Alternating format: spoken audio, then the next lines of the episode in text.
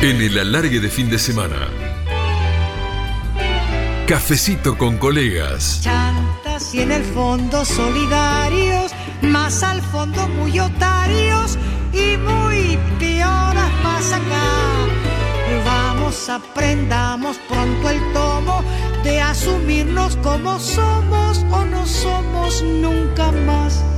Y hoy vamos a compartir el cafecito con colegas con Viviana Vila, primera comentarista de fútbol por radio y por TV en el Fútbol para Todos, primera comentarista en un mundial por Telemundo, el de Rusia 2018, locutora, docente universitaria. Ella se fue abriendo paso a través del machismo del medio y del fútbol, antes mucho más pronunciado que ahora. Y hoy y desde hace mucho, ocupa un lugar destacado y merecido, por cierto, en el medio. De hecho, debutó el jueves en Radio Nacional como comentarista de Víctor Hugo Morales, conduce hashtag deportivo en Radio Provincia. En definitiva, linda historia la de Viviana, ideal para contarla, ella, y escucharla, nosotros, una tras noche como la de hoy. Bienvenida, Vivi, ¿cómo estás? Leo, gracias, gracias por la presentación y por tener ganas de pasar esta madrugada un rato juntos también. Gracias. Lindo momento de radio, vamos a pasar. Sí, la madrugada es muy linda para la radio. Sí, vos sabés que cuando me ofrecieron este programa a esta hora en la ah. radio, yo dudé mucho en aceptar y el que me terminó convenciendo fue alguien a quien conoces mucho, que me dijo, ese va a ser el horario ideal para vos, vas a encontrar una audiencia incondicional. Me lo dijo almorzando un día en el centro Alejandro Apo. Claro. Bueno, y, tenía razón. Claro, tal cual. Que conoce mucho, además, el, el oyente, ¿no? El, eh, tiene el sonido bien metido de, de los momentos, conoce los tiempos. Eh, está muy bien. Qué suerte que le hiciste caso, Leo. Me parece, además, con toda la audiencia de la red, pero amén de la audiencia de la red, digo, el horario eh, es, es conmovedor, ¿no? Es para, para tirárselo encima, para abrazarlo, no sé, a mí me parece muy, muy tierno, de verdad. ¿Por qué Vivi periodista? ¿Por qué no médica? Porque sé que, claro, porque sé que estudiaste medicina. Sí. Bueno, porque, porque la radio me envolvió y, y fue, te voy a decir, casi que tuvo que ver con este horario de la radio, que fueron mis primeros contactos de radio. Ah. Em, yo terminé el col, iba a ser médica y de hecho empecé en la facultad de medicina y estudié primero, segundo, tercer año, empezaba cuarto cuando dejé. Este, pero lo que pasa que digamos, bueno, yo era oyente de radio, empecé a ir a la radio, a Radio Universidad de La Plata, que tanto quiero, este, y mm, iba de oyente y estaba ahí mirando, ¿viste esta cosa de estar en el control, tomando mate, mm. charlando con el operador y viendo cómo otros hacían un programa de radio? Yo decía, qué lindo mundo, mira qué bien la pasan esto. y yo estaba en la facultad de medicina estudiando tanto, me encantaba, pero era otro ritmo, otra exigencia. Bueno, era otro mundo y me parecía tan mágico. Es, eh, la palabra magia de la radio la conocí ahí. Bueno, y digo, yo me anoto en periodismo, así que cuando estaba en segundo de medicina, la universidad te permitía meterte en 50 carreras si vos querés, pero no todas juntas en un mismo año. Entonces, yo segundo de medicina, primero de periodismo. Tercero de medicina, segundo de periodismo. Y pasó algo muy lindo, que es que cuando me anoto en la facultad, entro en marzo y ahí mismo me ofrecen participar en esa misma radio en universidad de un programa que sigue estando, que se llama Contacto Universitario. Este Carlos Carrizo, su conductor, me dice, em, em, ¿no querés venir? Es un programa de universitario, o sea, yo leía gacetillas universitarias, la vida de la Universidad en La Plata, viste, es muy intensa, y todo pasaba por ahí, sí, qué lindo, con lo cual, iba a la Facultad de Medicina, mm. iba a la de Periodismo, y ya trabajaba en la radio. No había sueldo en ese momento, pero esta cosa de acercarte a la radio, o sea, y desde ese día hasta hoy nunca dejé de trabajar en radio, Mm. estoy saltando en el tiempo, pero para que te des una idea de esto de unir la academia con la práctica, para mí fue fantástico. ¿Y hasta Entonces- qué año hiciste la carrera de medicina? Eh, tres años enteros y empezaba cuarto cuando Epa. dejé, porque titubeé mucho, porque era muy buena alumna y lo que me sucedió es, estaba ya envuelta en esa magia, ¿no? En eso tan lindo que me ocurría con, con la radio y con periodismo, Mm. con la facultad. Claro. Pero di mal un examen en medicina, que yo nunca había dado mal un examen. Entonces me sentía pecadora. Entonces, era horrible. Dije, ¿y ahora qué va a ser de mi vida? Y mi compañero de toda la vida, de la escuela, la carrera, hoy pediatra, se des- me desenganché de él en la correlativa. Entonces me sentía como muy desnuda frente a esa situación y encima era tan lindo lo que me pasaba en la radio, era tan lúdico y el otro era tan heavy. Eh, cursé una materia en, en el hospital de Ensenada y había mucho, me acuerdo, eh, era clínicas, semiología, había mucho, mm, tengo la imagen de gente que le punzaban la espalda, era el dolor, el dolor estaba, me estaba atravesando, me di cuenta que era demasiado sensible para soportarlo. Y era la alegría del otro y el dolor después a la tarde en el cestino, en el hospital. Entonces, ya me hacían ruido varias cosas.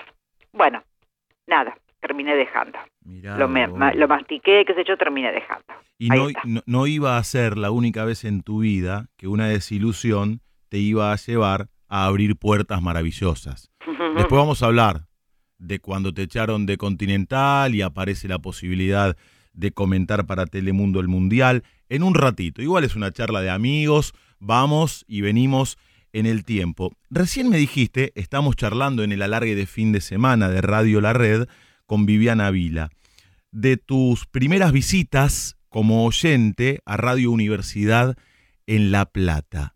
Muchas veces las primeras experiencias en diferentes ámbitos son traumáticas. Yo quiero que me cuentes, si es que te acordás, sobre la primera vez que te encontraste con un estudio, la primera vez que pisaste una radio. Mi primera vez fue traumática, increíblemente traumática. Yo era muy pibito y vivía escuchando la radio a instancias de mi papá y de mi abuelo, que eran fanáticos de la radio.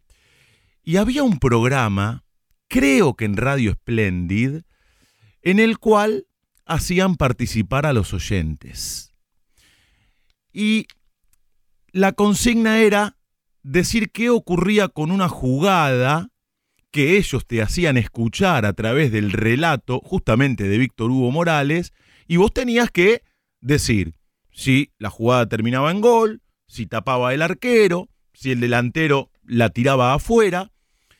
Y no me olvido más, era un relato de Víctor Hugo de un partido entre Boca y Talleres de Córdoba en la cancha de Vélez y el protagonista de la jugada era un defensor que tenía Boca que se llamaba Sergio Américo Otero. Y Víctor Hugo decía, eh, era número dos Otero, Otero, el que cuando va a los costados gana. Después no se pudo consolidar en Boca. Y yo recordaba muy bien que ese día había hecho un golazo. Entonces, ellos te pasaban el relato y antes de la definición de la jugada te lo cortaban y te sacaban al aire. Ah, Bueno, y, y era muy simpático para ellos hablar con un pibito. Yo era muy pibito, tendría 11 años, 12. Y me tuvieron un rato largo. La cuestión es que acerté. Y por lo tanto tenía que ir la semana siguiente a la radio a buscar un premio, que ya ni me acuerdo de qué se trataba. Lo cierto es que mi tío Roberto del Vecchio me llevó a la radio, entré, vi una radio por primera vez en mi vida, pero habían levantado el programa Vivi, nunca, nunca me dieron el premio. Era una producción independiente. Nunca pude conocer a los tipos que una semana antes me habían hablado No, este, eh, eh, al aire. qué decepción. Tremenda. Mirá cómo empezó mi vínculo con la radio. Claro. Bueno, por eso te preguntaba, ¿vos te acordás de cuál fue la primera vez que pisaste una radio?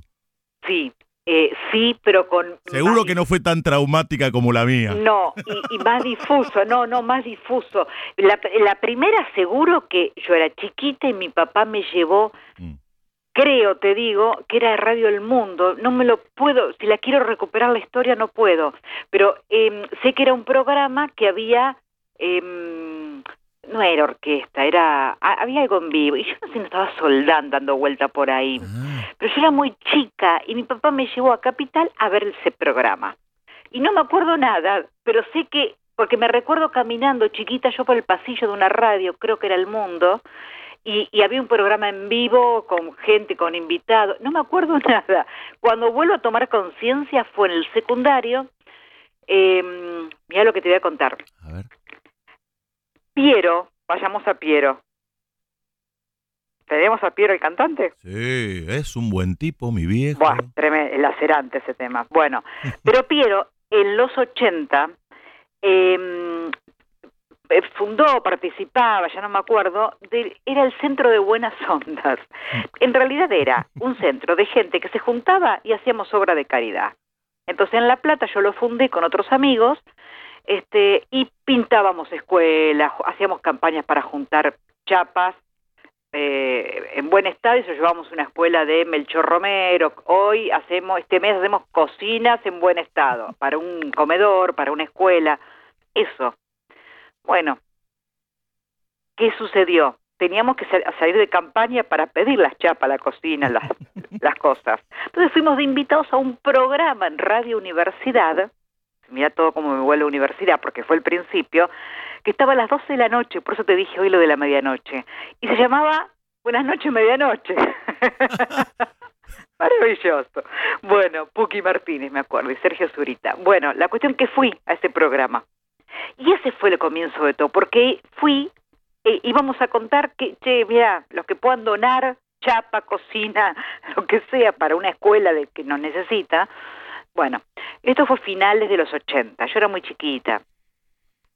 Este, y ahí conocí un novio, o sea, ahí, ahí lo conocí, no, estoy pensándolo ahora. Bueno, no importa, la cuestión que con él después seguí yendo a esa radio y por eso me enganché con periodismo. Mirá. Quizás yo nunca hubiese terminado en esto, no lo sé, no lo sé, pero es, es, ese estar en, en, en la radio que yo recuerde, tengo toda cosa alegre, todas cosas lindas, todas cosas maravillosas, toda esta magia que te dije, todo lo lúdico y envolvente y que me desembocó en la universidad para estudiar periodismo, tuvo que ver con Radio Universidad. Después me emplearon para, por ejemplo, redactar los boletines, era otra práctica que tenía, redactaba boletines para que lea el locutor. Mm.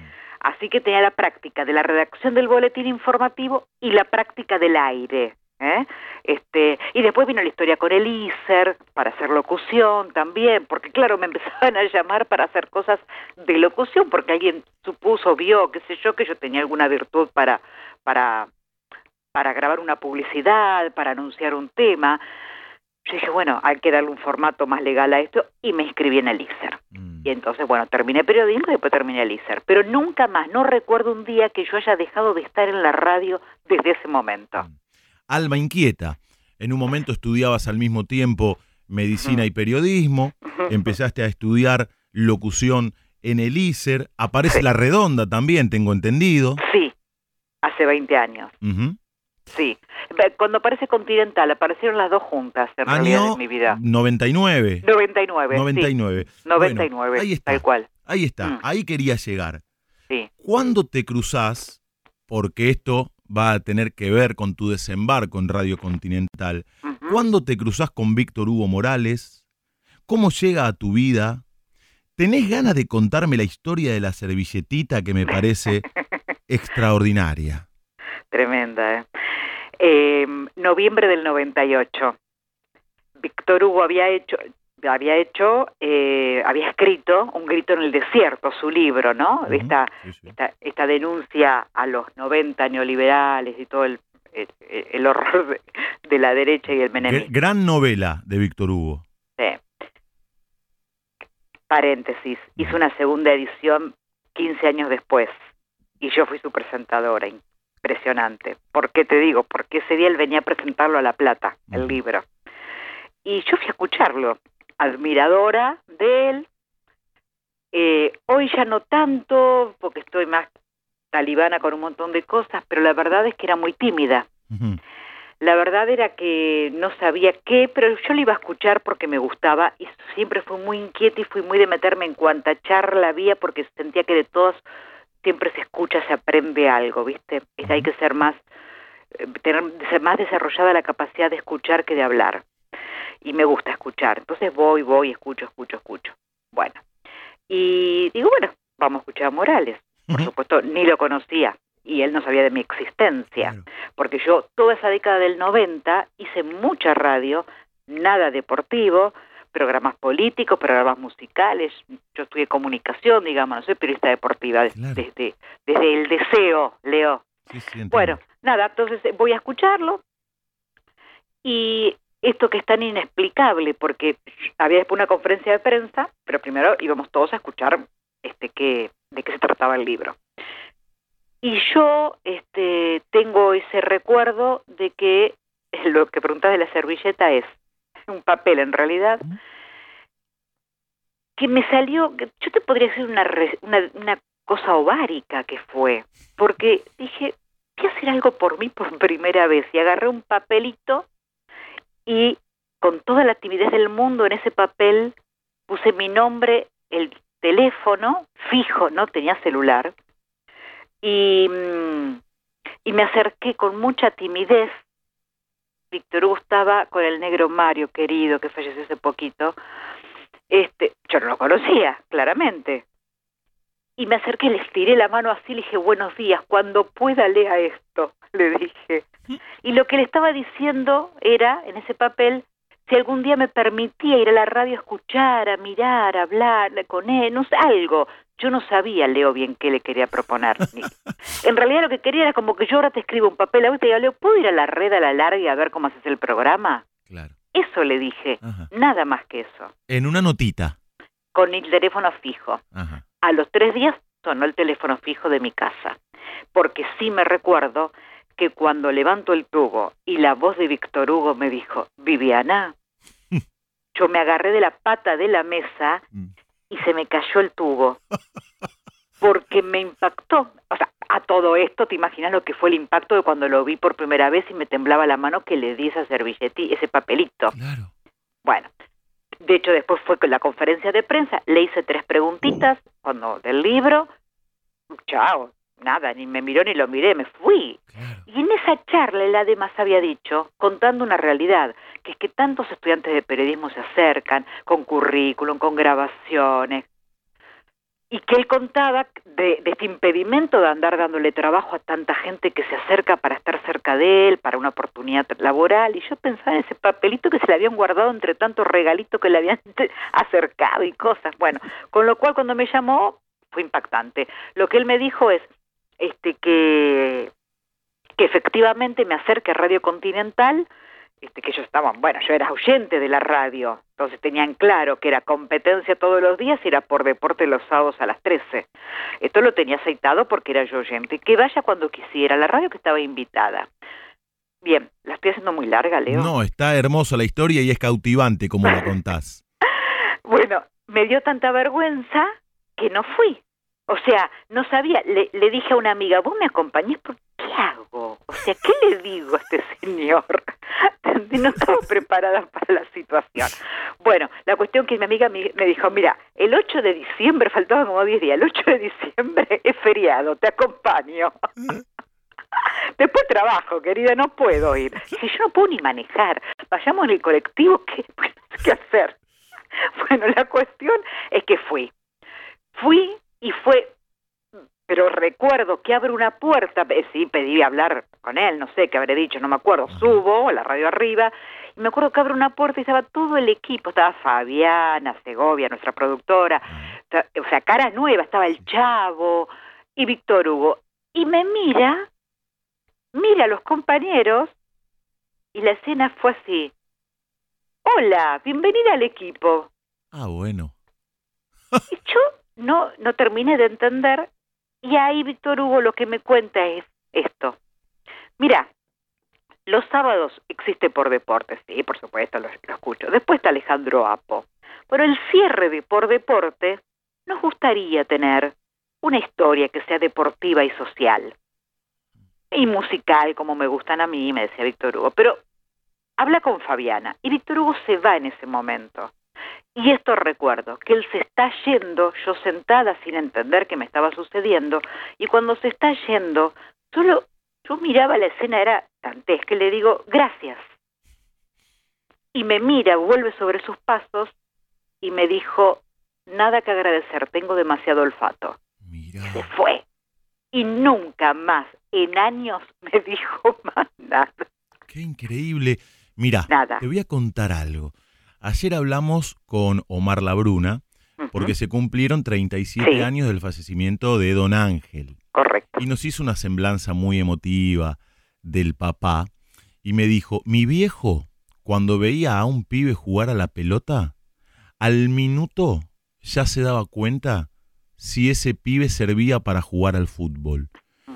Y me vino eso a la cabeza al escucharte a vos Mm. Contar esta historia con Víctor Hugo, porque el hombre nunca te había escuchado a vos Nunca al nada. aire. Nunca Y te nada. dijo bienvenida al equipo y te incorporó.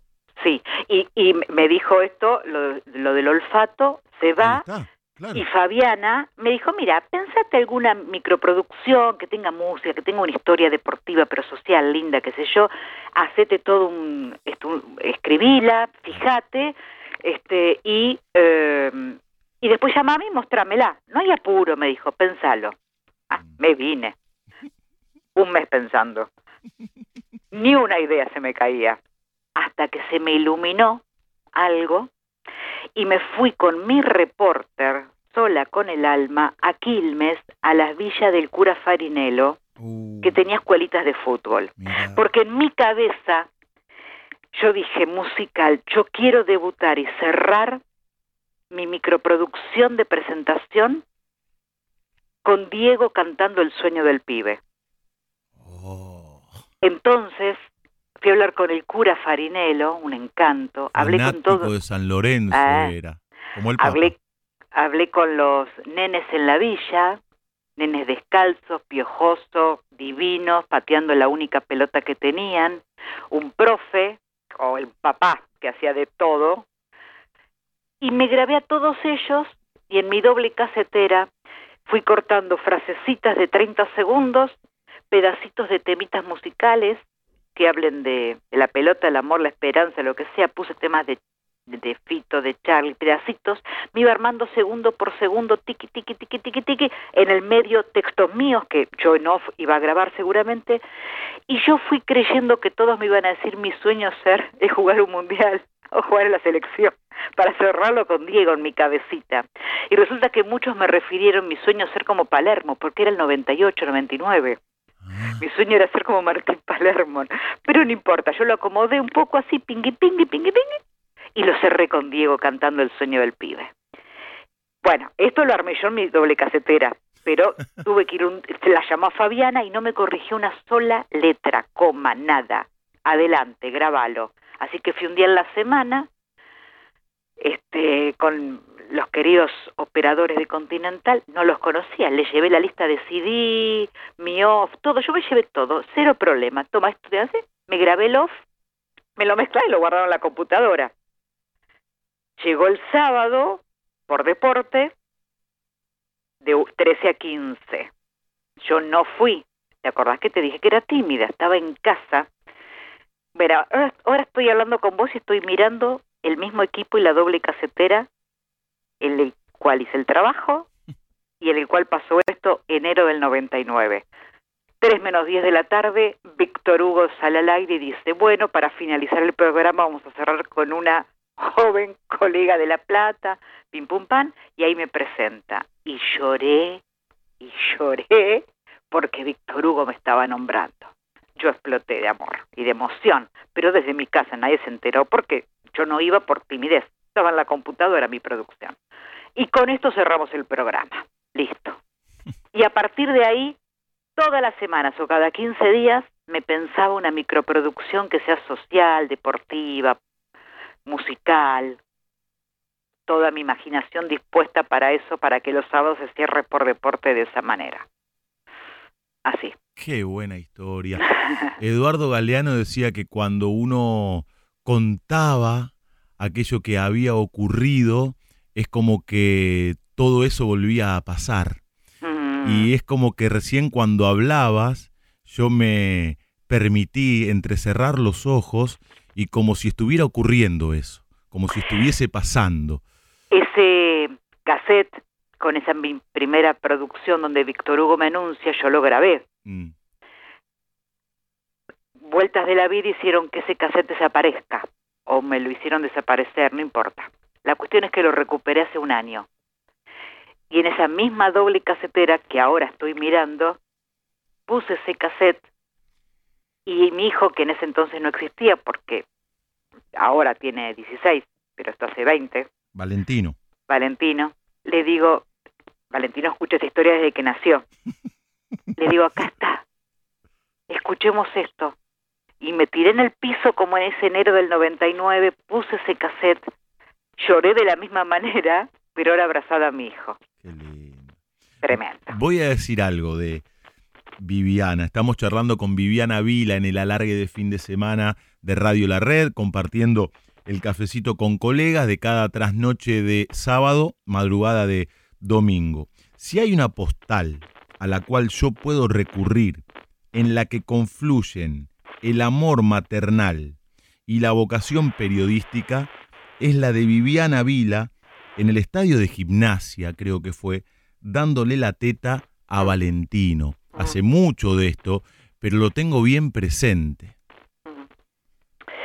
Bueno. Ya que lo eh, trajiste a la charla, Valentino, y a mí me vino a la cabeza aquella postal. eh, eh, tremendo. Yo estoy puchereando porque se me vienen demasiadas imágenes a la, a la cabeza y al corazón en realidad. Eh, no es fácil, ¿no? Pero eh, yo iba embarazada a la cancha, eran momentos de, mis- de conexión en los partidos, me hacía a veces la técnica yo, con esa panza inmensa, subir esas escaleras tortuosas eran para mí con todo el sobrepeso. Me acuerdo que me iba con una bolsa de chisitos para tener mucha sal encima porque es súper hipotensa. este y, y no siempre te trataban bien. Entonces fue durísimo porque te preguntas por qué aguanto esto, ¿viste? A veces. Y después nació Valentino y así como Valen se crió por suerte este en una radio y dándole la- el Apo contaba cuentos y yo le daba la teta al nene. Esto es una cosa maravillosa, porque los sábados eran porque yo después eh, que después fui la locutora de Alejo los sábados a la tarde me quedaba porque sé, claro. se fue Carlitos Suchop que era el, opera- el locutor y ahí me quedo yo como locutor. Pero, por eso. De esta casa durante tanto tiempo. Claro. también. Mm. Entonces, bueno, me quedaba, entonces eran los sábados de larga duración y me- a veces me lo llevaba el nene y bueno, un divino, entonces eh, valen y, y pero a, a veces también lo llevaba a la cancha esto que vos planteás también, ¿no? De hacerle con una sillita y sola, ¿viste? Vos me veías sola con Sí, todo eso. Claro, claro, claro. Sí. Y cuando y hoy miro para atrás y digo, ¿cómo hice lo que hice? ¿O por qué? ¿O cómo? ¿Cómo? ¿Cómo? ¿Cómo? A veces digo. ¿cómo fue esto que sucedió? Y- Tremendo. Y cuando te preguntabas eso, que Mm. recién planteabas, qué difícil, Mm. eh, ¿por qué lo soporto? ¿Qué te respondías? Em, no, dale, dale, que la próxima va a estar mejor. No va a pasar nada, nadie te va a tratar mal. Dale, dale, dale. Ay, qué lindo. Mira, mira, mira qué lindo grupo de compañeros que hay en Continental. O sea, frente a este ser que te está por ahí tratando feo. Pero ¿quiénes y de qué manera te trataban mal? Ah, bueno, mucha gente yo no te la pienso ni nombrar. Pero porque... Eh, bueno, el hincha, el hincha, o sea, eh, eh, muchas veces el hincha lo que necesita es escuchar solamente lo que quiere escuchar y es tan fácil pegarle a una mujer cuando no te gusta lo que está diciendo, además, ¿no? Este, después, bueno, no, deja, este, mm, bueno, trabajar al lado de Víctor Hugo claramente es lo mejor que me pudo haber pasado siempre. Víctor. Hugo y los compañeros, todos, ¿no? Todos, un grupo maravilloso. Con algunos soy amiga, con otros no, con otros no lo vi más, pero digamos, el grupo era muy importante también. Entonces, a mí me prestigiaba. Entonces, trataba de, frente a esto feo que veía y que me hacía daño, de poner en la balanza que también me pasaban cosas lindas. Entonces, bueno, como seguía por esas cosas lindas también, y porque además era una profesión que me gustaba, que me gusta. Entonces, este, me parecía que estaba bueno, y me parece que con los errores que pude haber cometido, obviamente, muchos seguramente, siempre trabajé con dignidad. Entonces, eso se no se negocia. Después el tiempo me demostró que justamente hay mucha gente que eh, no gusta de mí, ni de cómo trabajo, ni de que exista en el medio, y que a mí no me refieren ni autoridad, ni moral, ni profesional. Entonces, la verdad, ni me preocupó. Pero bueno, eso lo puedo decir ahora después de un tiempo que, que fui sumando situaciones. con el cuero curtido, digamos. Total, y la espalda mm, ancha. Sí, claro, claro. Un día, un día, Viviana Vila, ahora ella va a, a seguir contando la historia. Yo voy a hacer hincapié en el comienzo. Un día llegó al estadio, al viejo estadio de Estudiantes de La Plata, para hacer campo de juego en una transmisión de Radio Continental y terminó comentándole a Víctor Hugo Morales. Ostenta ese logro también. Su primer comentario, su primer comentario, escuchen bien, fue con el mejor relator de habla hispana de todos los tiempos. Sí, Víctor Hugo es el más grande comunicador de los, dos 100 años de la radio. Excede al relato para mí. Pero bueno. No, para mí también, para mí también. Pero quería contextualizar esta historia que es, eh, es, fantástica. Tremenda. Exactamente. Llegué a ser vestuario, otra vez, me quedó abajo, ni subí al tercer piso, lo estaban las cabinas en, sobre 115 en el bosque, ¿no? Eh, de La Plata, ubicamos la cancha estudiante vieja.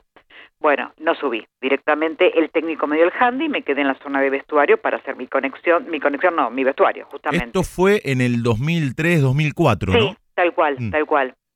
Eh, ¿Vos nunca habías comentado un partido?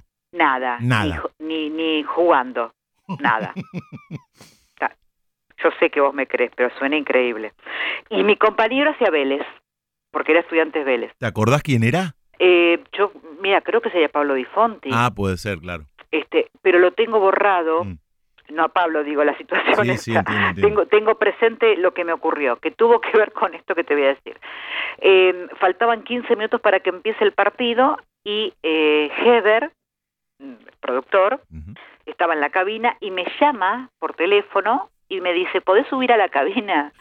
Sí, y yo la verdad que lo que pensé era que Víctor Hugo precisaba algo, tipo, averiguame tal cosa.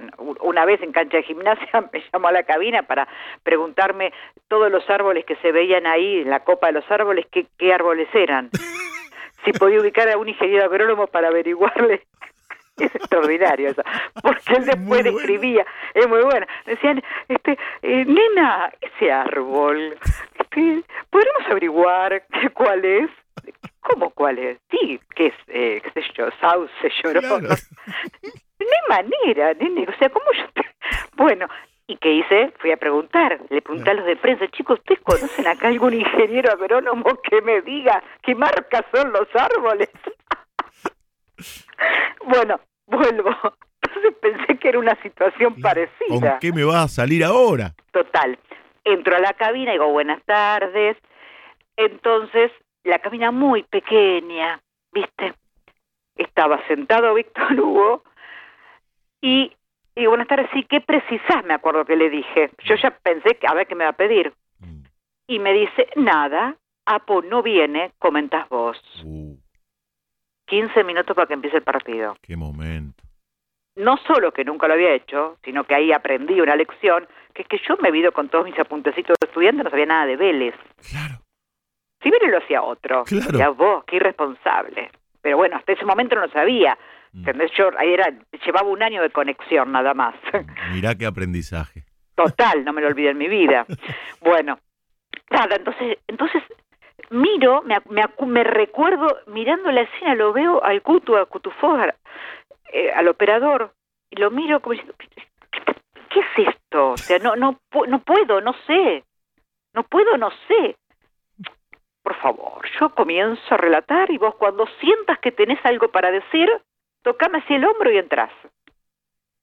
Bueno, empieza el partido, que la- no la quiero hacer muy larga, Leo, porque se me cruzan sensaciones que tuve, que le quiero poner palabras para que vos y el oyente me entienda, y me es complejo ponerles palabra a ese sentimiento.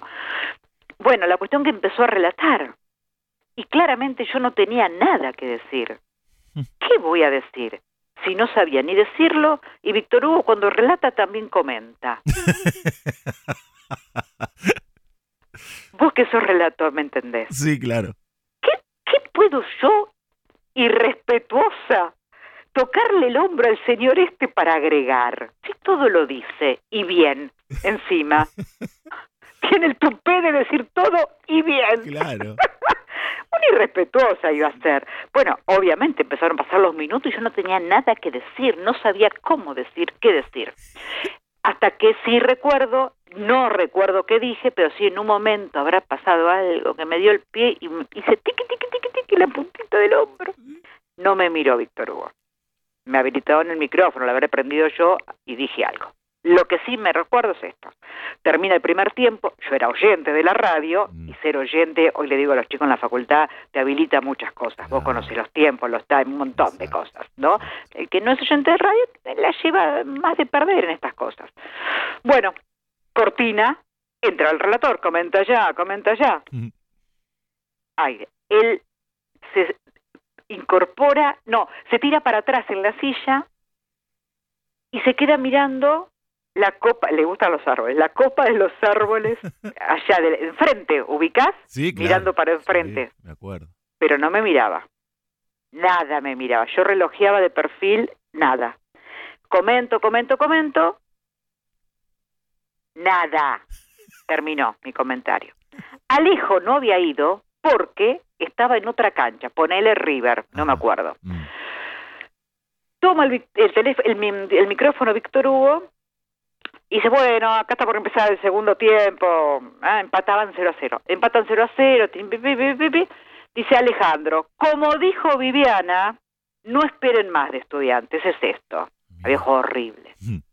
Y esa frase la tomó para él retomar después una charla con Apo. Mirá.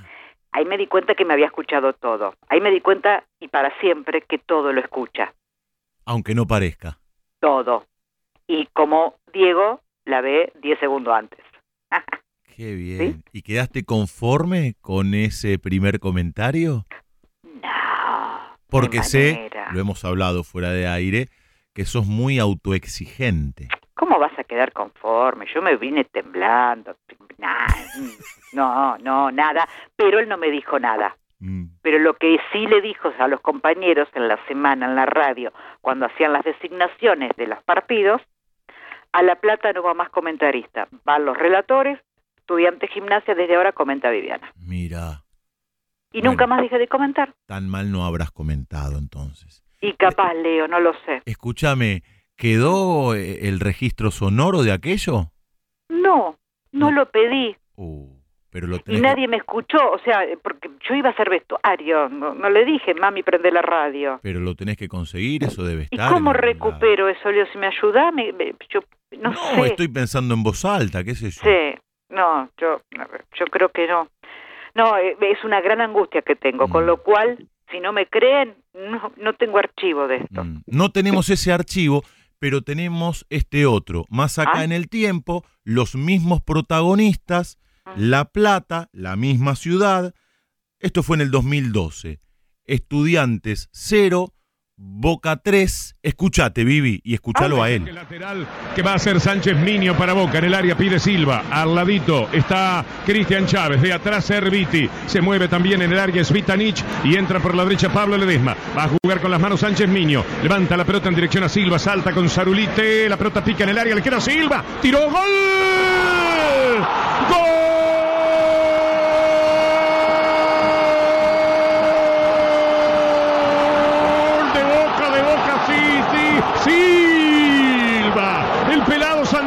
Silva. Encontró la pelota en un regalo incalificable de la defensa de Estudiantes de La Plata. Remató de media vuelta por bajo al palo izquierdo. Dejó totalmente sin asunto a Andújar que ni veía la pelota. Y Santiago Silva viene a anotar justo hoy el primer gol de su campaña boquense. Santiago Silva a los ocho minutos del primer tiempo. Estudiantes de La Plata 0, Boca 1. Esa es la noticia. Ya no solo colabora con su compañero Silva, sino que rompe el maleficio en La Plata. Volvió al gol Silva. A los ocho minutos dijo Víctor Hugo, a los siete se equivocó Verón. Desde allí nació el gol de Silva. Qué relator y qué comentarista. ¿Sos de escucharte? ¿Qué te pasa cuando te escuchás? Bueno, hoy a la tarde tomé coraje y me escuché el, de lo que pasó el jueves, que fue el relato de, de Boca Libertad con, con Víctor Hugo. Eh, me escucho porque creo que todos nos tenemos que escuchar para mejorar, para corregir, para ser, este, para ser críticos de nosotros mismos, lo que hacemos. Eh, pero me escucho en contra de mi voluntad porque jamás me gusta escucharme. Nada, no me gusta ni cómo lo digo, ni, ay, podría haber dicho acá, hoy, hoy escuché el partido y digo, ay, acá estuve lenta, acá repetí una palabra, acá esto, entonces es agobiante. Somos iguales, qué locura. Eh. Pero por otra parte, si no me escucho, me puedo quedar con la idea de dos cosas. Qué divino comenté, y por ahí cuando lo escucho no era tan divino. O qué barbaridad, ¿cómo voy a decir tal cosa? Y después no quedó tan feo al aire, pero hasta que no lo escucho no tengo el registro de eso. Pero sufro mucho escuchándome porque en general no me gusta. En todo el partido del jueves pasado, dos veces repetí que seis meses sin jugar había estado Boca. En todo el partido lo dije dos veces y me pareció un horror decirlo dos veces. Ya se sabe, ¿entendés? ¿Por qué lo dije dos veces?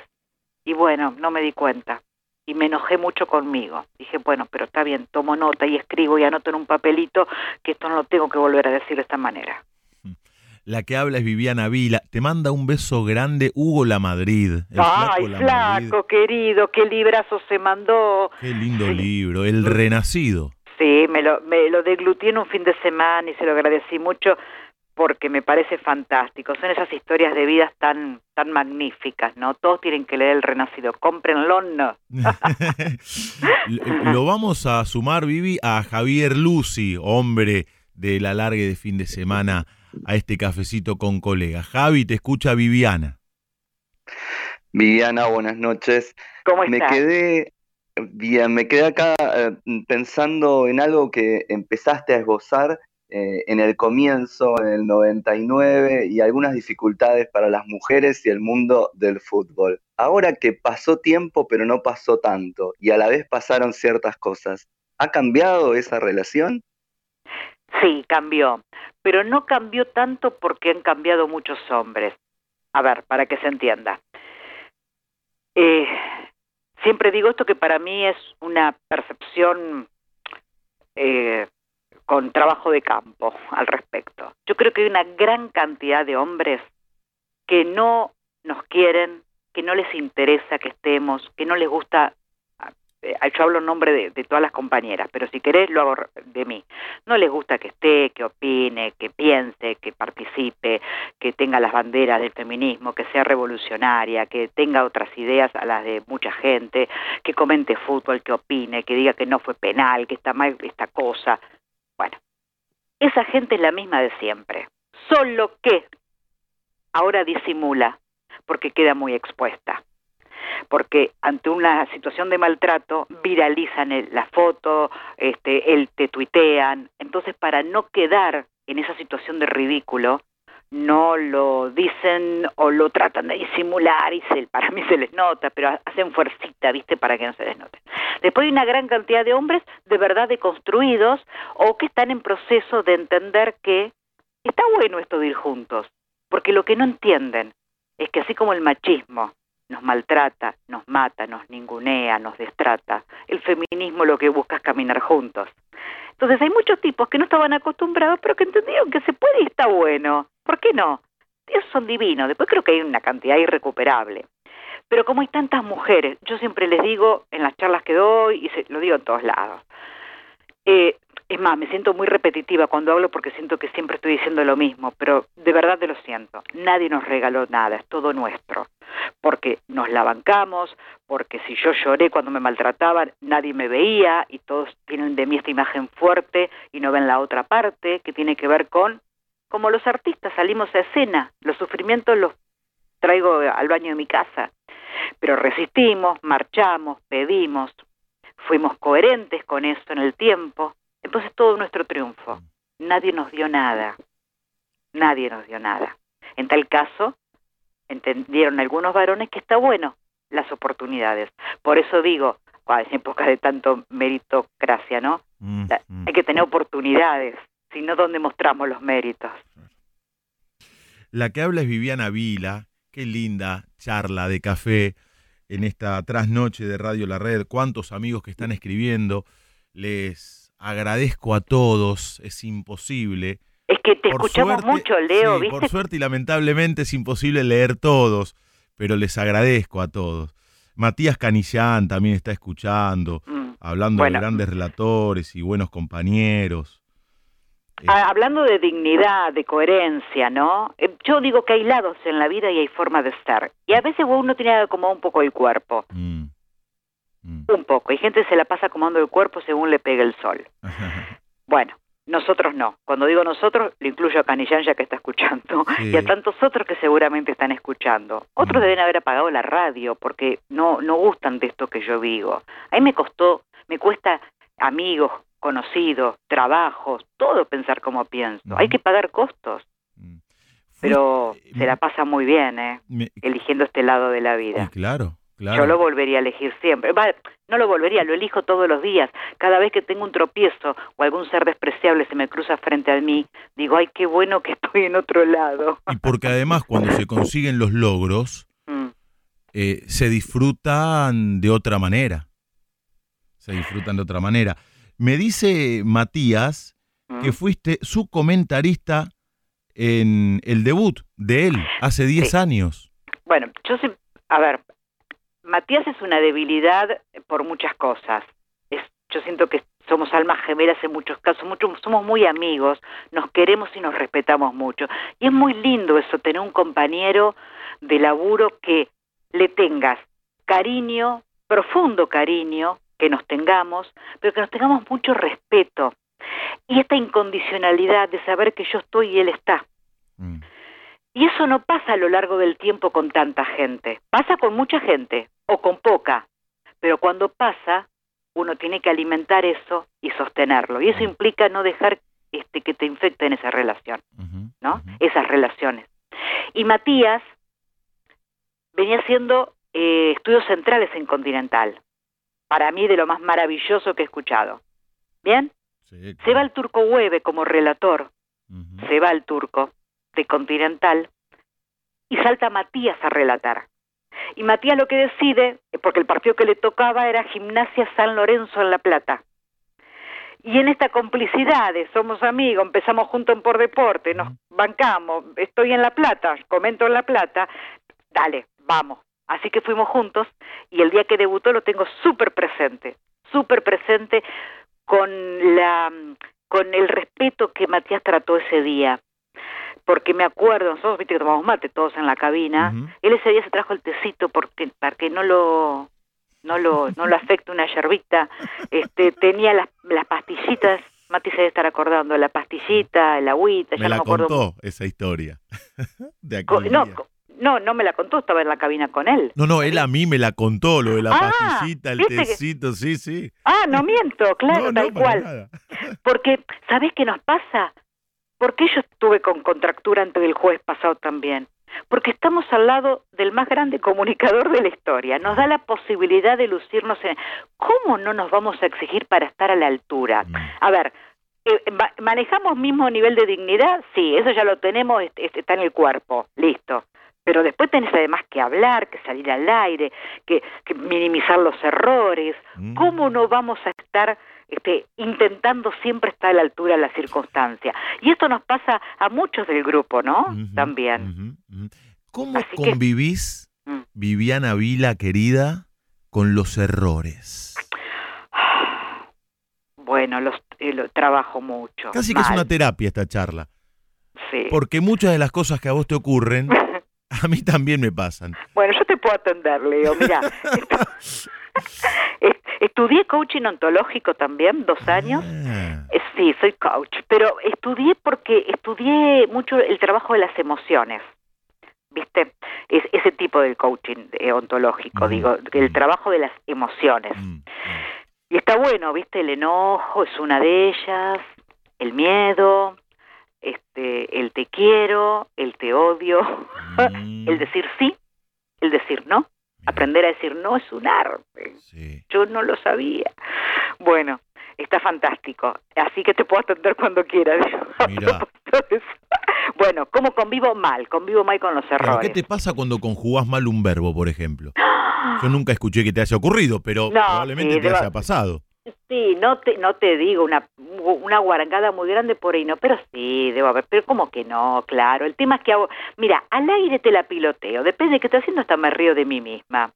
Qué suerte. Este, a veces no me doy, a veces no me doy cuenta, a veces digo algo y y después, uy, después caí, ¿viste? Sí, bueno. pasa eso. Este, peor es en Twitter que por ahí escribís una palabra y te sale mal escrita o, o sin querer apretaste porque Sí. alguien inventó la B corta al lado de la B larga. Un horror ese tipo. ¿Cómo va a ser eso? Y vos que el dedo, la yema al dedo le pegas mal y te sale la palabra mal escrita y ya la subiste. ¡Ah! Bueno, pero lo podés borrar.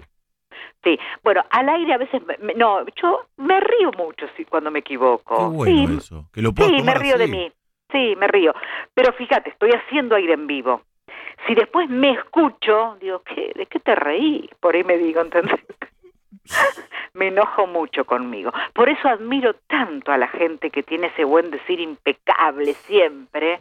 ¿Viste? Qué bárbaro. Por eso soy tan escucha, porque siempre creo que tengo para pulirme. Mm. No, eso, no, Eso lo dice siempre Alejo, Apo. Uno Ah. antes que comunicador tiene que ser oyente. radio. Sí, claro. Bueno, te lo dije al principio. Sí, sí, es mejor hablar, Sí. más- es mejor escuchar más que hablar.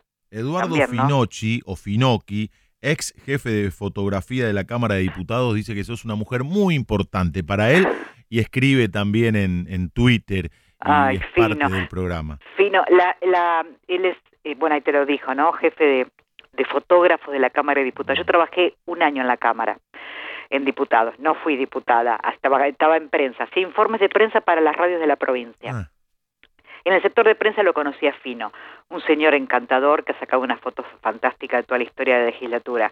Este, es un encanto de persona. Este, bueno, está escuchando también, lo tenemos como Fino, oyente. Mira qué bueno, mira Sí. qué bueno. En un ratito vamos a hablar de fútbol, por supuesto, y de los grandes maestros que laburaron con vos, más allá de Víctor Hugo. Recién por encima los mencionaste, el Turco Hueve, eh, Alejo Apo, enseguida. Pero quiero hablar puntualmente de tu función de comentarista. ¿Cómo preparas tus transmisiones? Por ejemplo, el otro día debutaste en Radio Nacional. Le comentaste a Víctor Hugo Morales la victoria de Boca en la Nueva Olla, 2 a 0 ante Libertad. ¿Cómo lo preparaste? ¿Cuánto tiempo te lleva preparar un partido que vas a comentar? ¿Llevas anotaciones, papelitos, datos? Ya a esta altura no. Contame. Millones de papeles. A esta altura no, no existe para mí.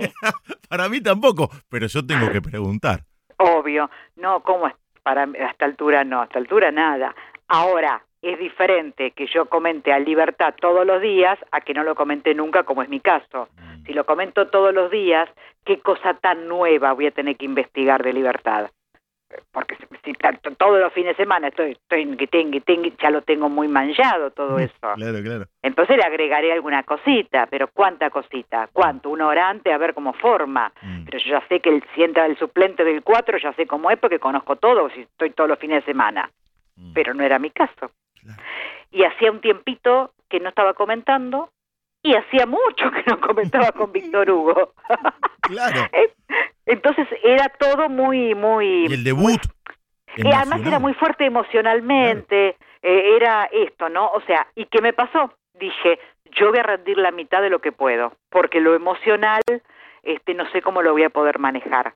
Y sumale que no lo estaba viendo yo en mi casa y Víctor Hugo en la radio, compañeros nuevos, ¿entendés? Desde el operador, bueno, Nidia, la, la, la locutora que... Ah, ¿vos estuviste en tu casa? por supuesto. Ah, pensé Yo no que vi nunca a nadie. Estaban en el estudio.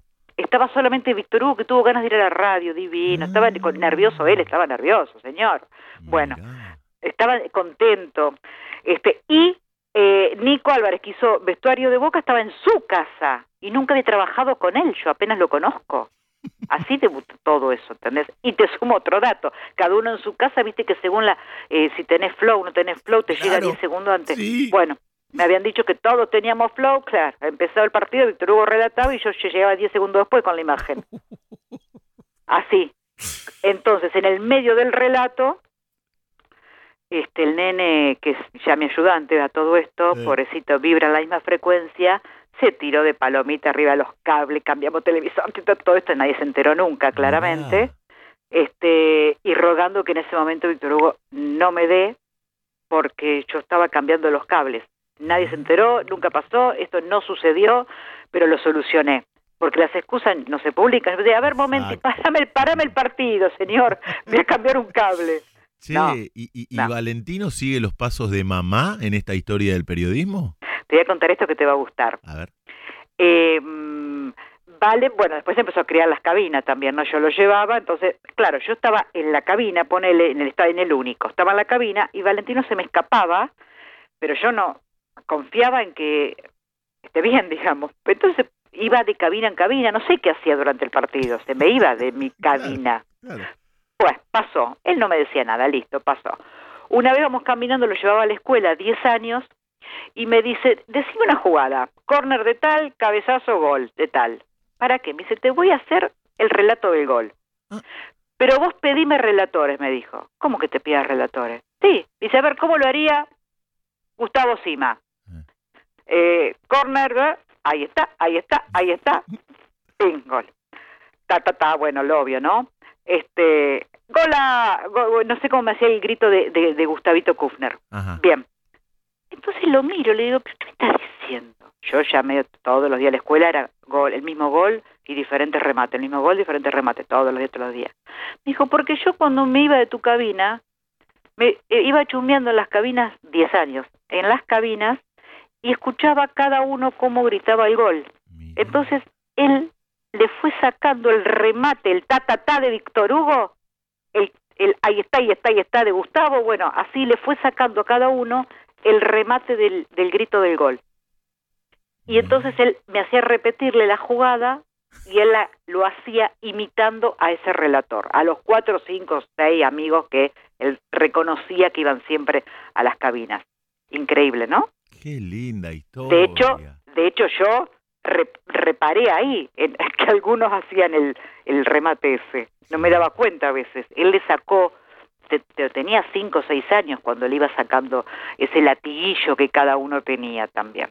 Bueno, esto le gustó, le- eh, después yo sentí que nunca más relataba acá ni jugando, entonces digo, yo, mis relatores amigos me dicen que relatan desde chiquito y lo sostienen, mm, pero dice que va a estudiar periodismo, así Ah. que bien. ¿Qué está terminando la secundaria?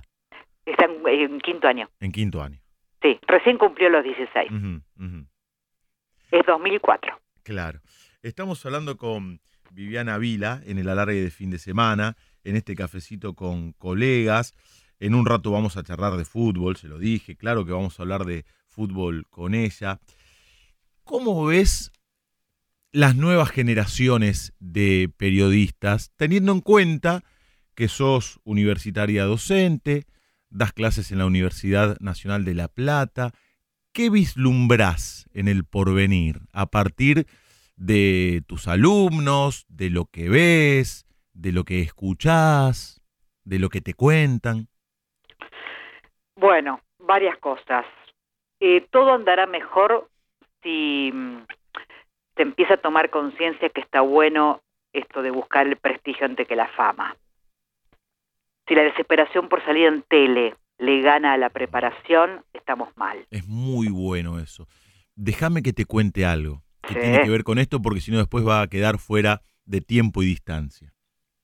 Una vez charlando acá, en el alargue de fin de semana, con mi querido amigo Carlos Rottenberg, me contó una historia que tiene que ver con esto que decías, la diferencia entre fama y prestigio. Él estaba en la puerta de uno de sus teatros, en la avenida Corrientes y se le acerca una señora con una nena chiquita y la señora le dice, Carlos, me gustaría que mi hija fuese famosa. ¿Qué es lo que tendría que hacer?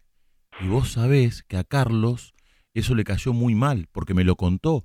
Él me dijo, hubiera preferido que me dijese, Carlos, ¿cómo puede hacer mi hija para ser actriz, para eh, estudiar actuación? No, ¿cómo puede hacer para transformarse en famosa? Y entonces él le dio una respuesta de la cual después se arrepintió, porque también me lo dijo, y le respondió a esta señora, haga una cosa, mire, ahora cuando el semáforo de corriente se pone en verde, hágala a su hija ir hasta la mitad de la avenida y que se quede paradita ahí, con mm. todos los autos pasándole por el costado. Mañana seguro que salen todos los diarios y va a ser famosa.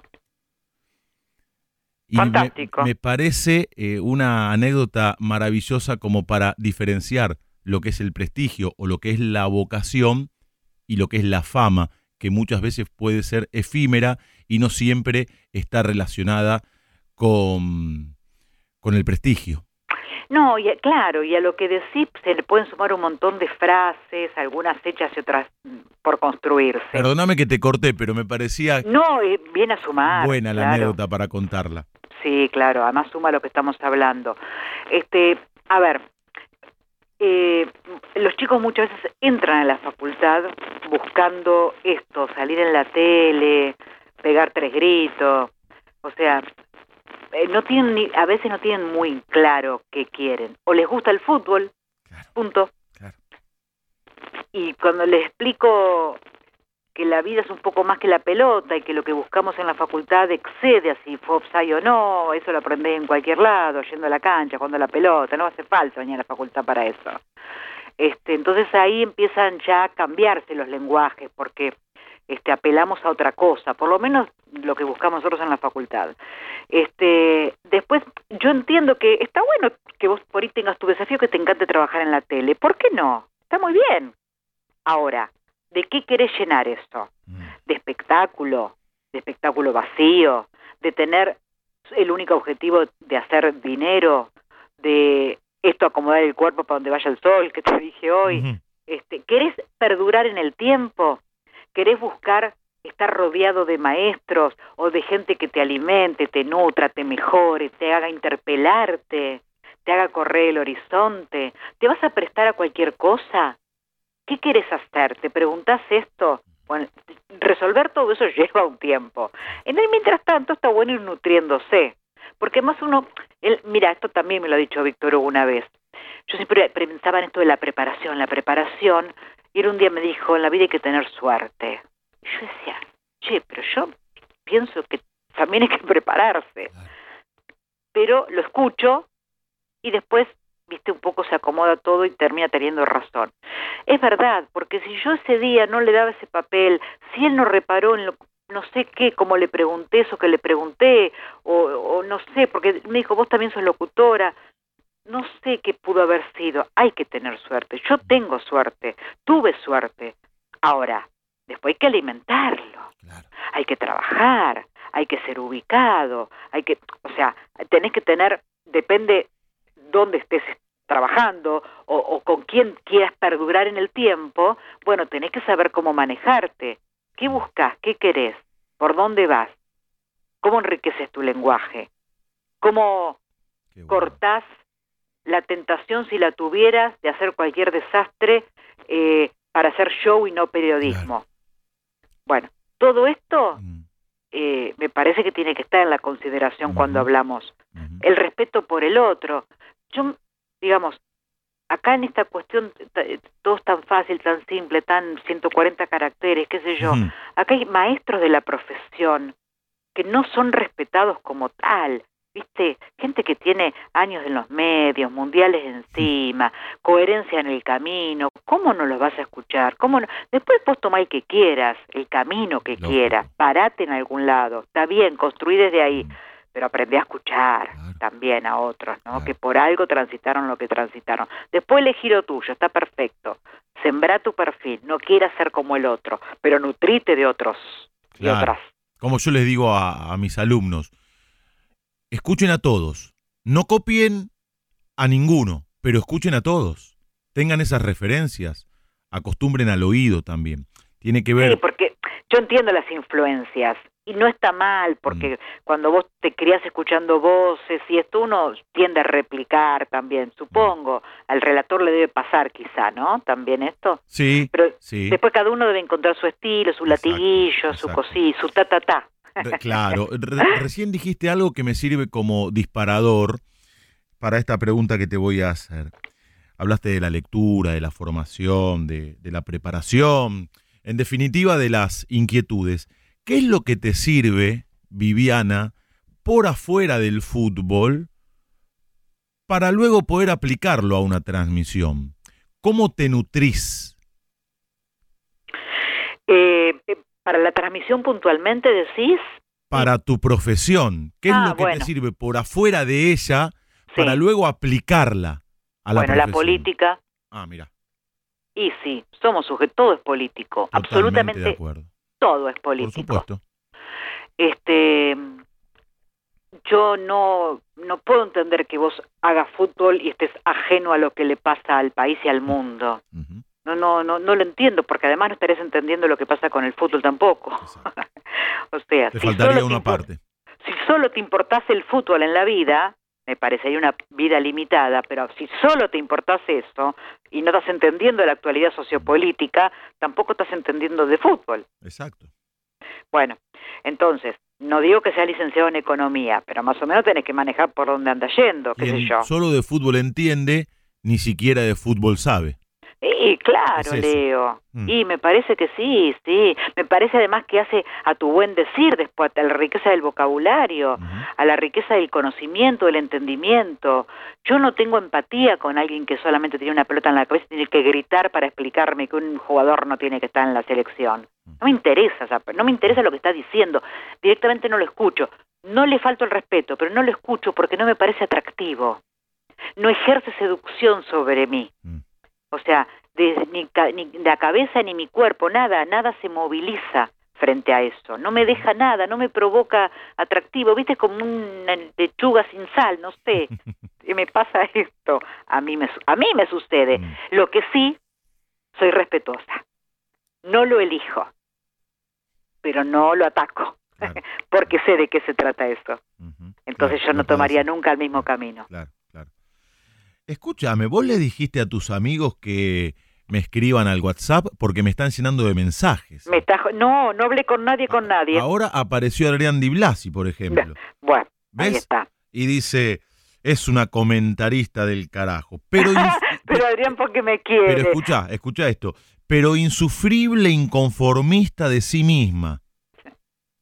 ¿Ves? Lo que hablábamos hace un rato.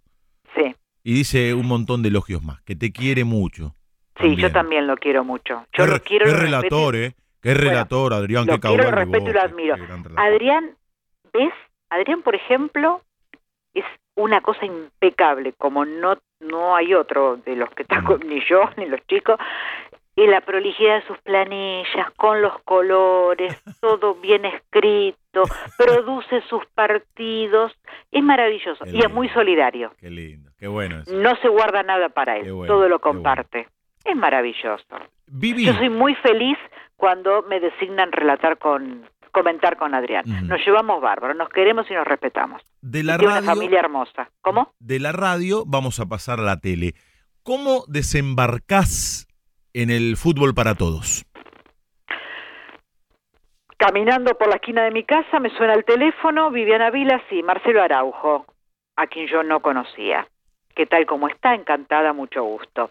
Dice, la semana que viene empieza el torneo y hemos decidido incorporar este una mujer comentando. Y vos sos la elegida. Así nomás. Te lo juro por Valentino. Sí, te creo. Y yo le dije, eh, pero nunca lo hice. A ver, me tendría que tomar una prueba, pues yo nunca lo hice. Y además yo comento en Continental, no, no, yo ya sé eso.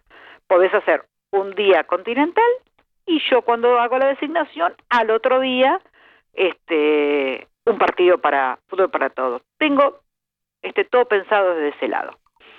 Este, y no hay nada que probar. ¿Entendés? Podés venir eh, dos días, qué sé yo. O sea, faltaban diez días, una cosa así. Sí, voy. Bueno, y fui un día. Y, y me acuerdo que me dijo, mira, seguramente en La Plata, no sé si era estudiante de gimnasia, juegan con Newell's, creo. Este, porque, mm, si me parece que era así, me dijo, te toca el domingo eso. Así que el sábado podés, o al revés, podés hacer Argentinos Unión, cancha de argentinos. No había que viajar. Este, así que tenés un día y un día. Ese es, es el primer partido. Dije, déjame a ver cómo hago. Lo llamé a Fernando Salceda, mi amigo. Uy, amigo, amigo. Bueno, querido. lo llamé a Fer. ¿Qué hago con esto? Me, me sucedió esto, Fernando. Agarrá. No, pero no, ya, ¿cómo no? Sí, sí. Él ya sí, estaba sí, en el fútbol para todos. Sí. Claro. Sí. Dale, dale, dale, sí, cómo no, vamos, sí, sí, sí, sí, sí. No me dio tiempo, ya estaba, listo, agarré. Y claro, Lo que ¿cómo sí no? pedí, y bueno, sí, como no decir, pero yo nunca lo había hecho. Lo que sí pedí, eh, en la semana había un partido de Copa, no me acuerdo, Mm. en cancha de Lanús, comentaba Alejo Apo, entonces pedí este, si podía ir a mirar, porque yo nunca había participado de una cosa así. Y te tiran a la cancha y eso no se puede acomodar nada, ella está, estás al aire. Mm. es así. Entonces fui a la cabina, mira cómo trabajaban, pero bueno, este, otra cosa es que te ponga el auricular y te entra a hablar gente que no, o sea, no tenía el retorno de la radio, que era mi mundo. Claro. Acá me hablaba gente que no sabía ni quién era, ¿Y estaba en el camión de exterior, en la Claro, te productora. hablan, viste, a mí me pasó lo mismo cuando empecé a relatar en la tele, qué locura, te hablan al mismo tiempo que relatás. ¿Y, y- Claro. y- y qué te acordás de ese debut, Ah, maravilloso Gustavo Kufner, Gustavo? hermosa persona, gran relator, ha sido muy generoso conmigo porque de repente ese primer día no me conocí y le metieron a esta mujer a comentar. Este, y fue fue fue bárbaro. Este, porque fue bárbaro en ese sentido, no yo debo haber cometido muchos errores seguramente, pero fue muy generoso Gustavo Mm. este, en acompañar mi debut, ¿no? Porque y para mí no era fácil esto. Yo acomodé el cuerpo después de años, te voy a decir, ¿eh? Claro.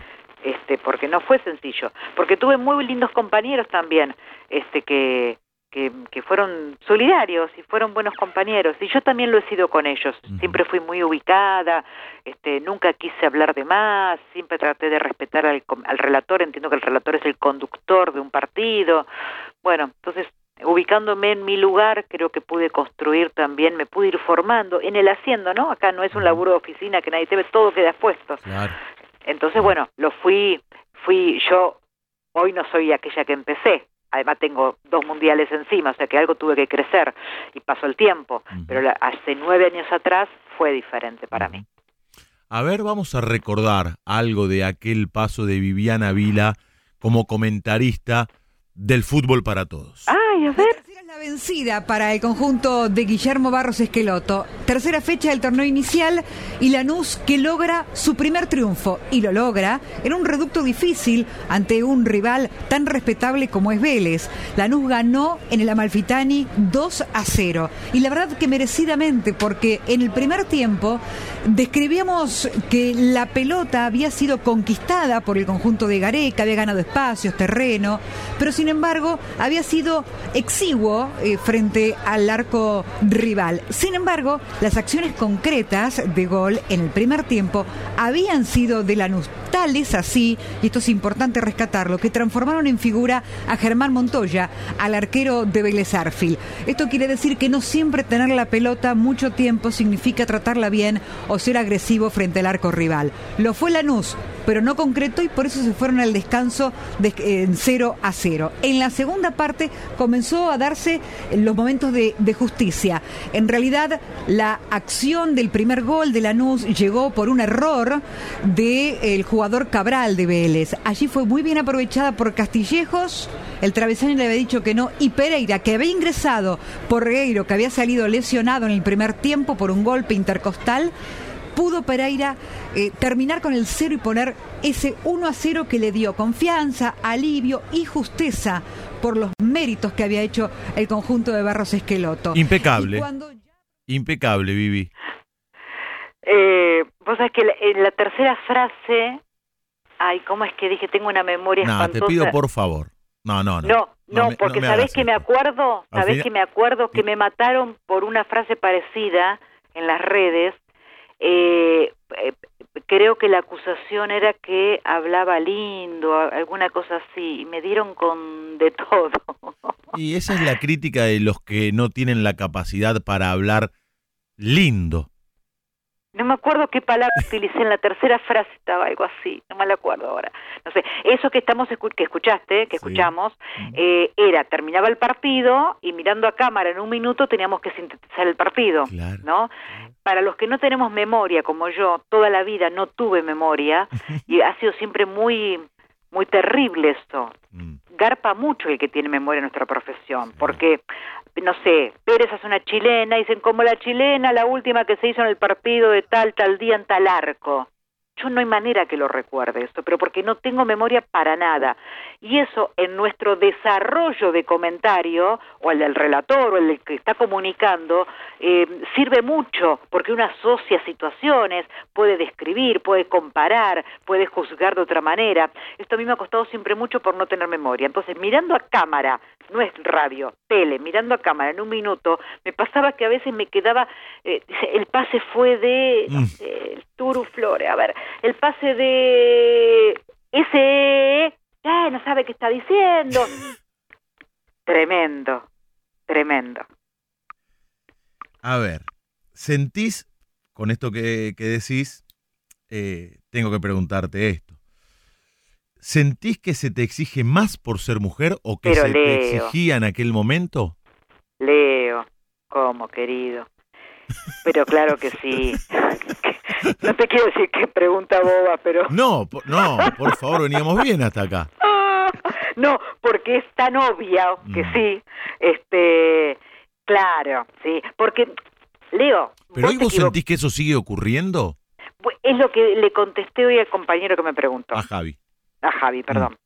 Este, hoy ocurre, casi no ocurre así de manera tan brutal. Claro. Pero no, pero creo que la mitad de esas personas piensan lo mismo, pero se cuidan de decirlo para no Mm. quedar expuestos. Porque es políticamente incorrecto.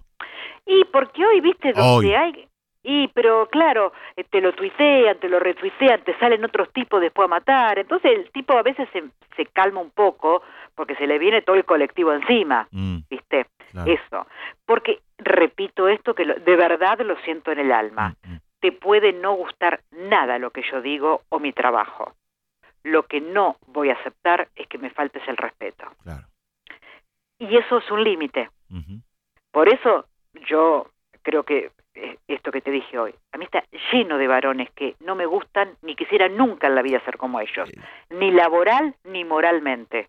Ahora, yo no lo juzgo eh, tuiteramente, ni grito en la televisión, ni pido la cabeza como han pedido mi cabeza en el trabajo. Mm. Yo sería incapaz de eso. Además no es una cuestión de género. Hay comentaristas hombres muy buenos y otros muy malos. Totalmente. Como ocurre con las mismo- mujeres en sus distintas funciones dentro del periodismo. Absolutamente. no- no tiene que ver Sí. con una cuestión de género. Sí, bueno. absolutamente, absolutamente. Pero era ideal pegarme a mí. Mm. Pichoncita, ¿viste? De las pocas. Vos entraste al fútbol para... era que, que Claro, juzgaba, porque Claro, que comentaba si ahí, ahí, ahí quería llegar. Vos Claro. entraste con Ángela al fútbol para todos, ¿no? Sí, claro. Ella haciendo placer. campo de juego. Uh, una amiga, Ángela, querida amiga. Sí, pero además es brillante en lo que hace, ¿viste? Brillante. Pero este rol, porque ella muy bien con el tiempo también fue aprendiendo, Ángela sabe un montonazo, además ama el fútbol. Sí. este fue aprendiendo a, a- decir, pero al principio el rol del campo de juego era más de información. Mm. Lo que las mujeres teníamos vedada era la opinión. Entonces, eh, digamos, esto de pegarnos tanto por opinar, Mm. por mirar y decir, por juzgar, Mm. esto fue muy lacerante para nosotras. Claro, claro. Entonces, Claro. este, Ángela seguramente comenta mejor que un millón de tipos, ¿entendés? Pero hay que dar el paso de comentar, Mm. de opinar, Claro. de decir. Pero hoy son otros tiempos también. Sí, sí, Hoy- por suerte, por Sí, suerte. por Y suerte, todavía hay sí. mucho que cambiar. Y todavía hay mucho que cambiar. Pero fue nuestro, ¿eh? Fue nuestro trabajo, fue nuestra lucha y fue nuestro cuerpo.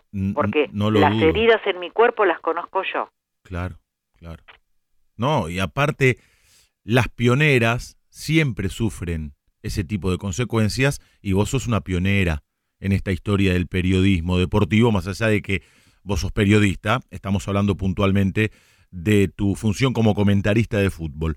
Javi, te escucha, te escucha Vivi y en un ratito te voy a preguntar por un mismo hecho, pero al cual analizás con diferentes lenguajes, Vivi. Pero ahora, ahora es el turno de, de Lucy. Quiero reponerme después de lo que me dijiste, que nunca ningún entrevistado me había dicho, que hago preguntas tontas. Así que te pregunte Javi. Me, me repongo y te vuelvo a preguntar. Volvé, por favor, Gentili, volvé. Dale, Javi. A ver, a ver, hacemos algo que es imposible, que es reemplazarlo a Gentili, pero a ver, eh, cuando, Leo te cuando Leo te preguntaba de, qué otros lugares abrevabas para, para después volcarlo en, los comentarios, eh, pienso también, y vos dijiste la política, pienso también que hay muchos eh, periodistas deportivos que se pasaron a, la parte de, periodista político. ¿Te interesaría hacer ese cambio, ese salto? Eh, no soy periodista deportiva como tal concebida que nació en una cancha.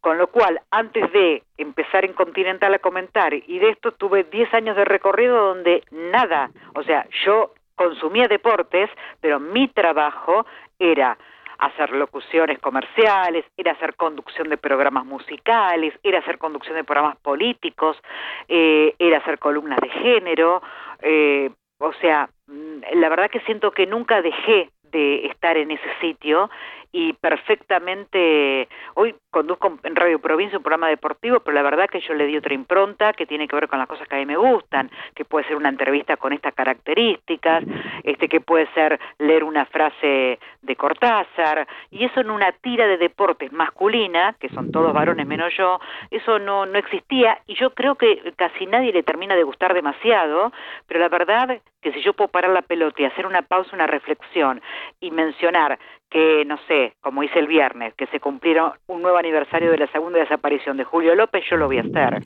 ¿viste? Porque me interesa más esto que el desgarro de un jugador que le puedo dedicar 30 segundos y no media hora gritando.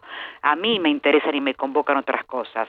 Con lo cual, no, sé, no tengo ganas de hacer un programa político, pero creo que estamos atravesados, porque como decimos y cómo caminamos, somos sujetos políticos, cómo nos plantamos frente a la vida, cuán miserables podemos ser o cuán solidarios podemos ser, si me interesa el otro, si tengo empatía, si soy solidaria con el compañero, este, qué cosas me interesan, las chiquitas o las máximas, mm. cómo corro ese horizonte que decía Galeano, desde qué lugar lo corro. Es que desde el fútbol, Vivi, se le puede entrar por otros lugares al oyente también. Aportar otras cosas. Que el fútbol sirva como pretexto para, por ejemplo, como recién nos contabas, hablar de Galeano o de Cortázar o recordar que Julio López no está entre nosotros. Claro, pero para mí es una, o sea, a mí me costaría no ser así, porque yo soy así. O sea, lo otro sería una ficción que me costaría sostenerla en el tiempo no tener la capacidad de otro tipo de análisis. Por eso te dije que no me siento atraída por tanto otra gente que hace otra cosa. ¿Entendés? Que ni mal ni bien, es lo que me pasa a mí, es la capacidad de elegir que tengo. Como oyente y como el deseo del aire. Esto no significa que todo el tiempo estoy haciendo esto porque yo en el medio de un partido, en un corner, no te puedo analizar la situación del país. Y no es mi función tampoco. Claro, claro, claro. El tema es que yo lo tenga dentro de mi saber, dentro de mi cuerpo, que yo tenga que yo tenga claro mi camino, aún con las confusiones y los nubarrones, porque uno puede tener cintura a la hora de manejarse. Evolucionar implica eso también, mm. pero hay raíces y hay cosas que yo, por nada del mundo, porque este es mi patrimonio, yo no tengo otra cosa que lo que soy. ¿Entendés? Y mi hijo no eh, ve a su mamá en su decir y en su hacer, mm. no en algo que le pueda comprar. Pero no tengo ninguna duda esto. Por eso hay tanta gente que a mí no me gusta. ¿En cuánto cambia comentar un partido por radio y otro por la TV?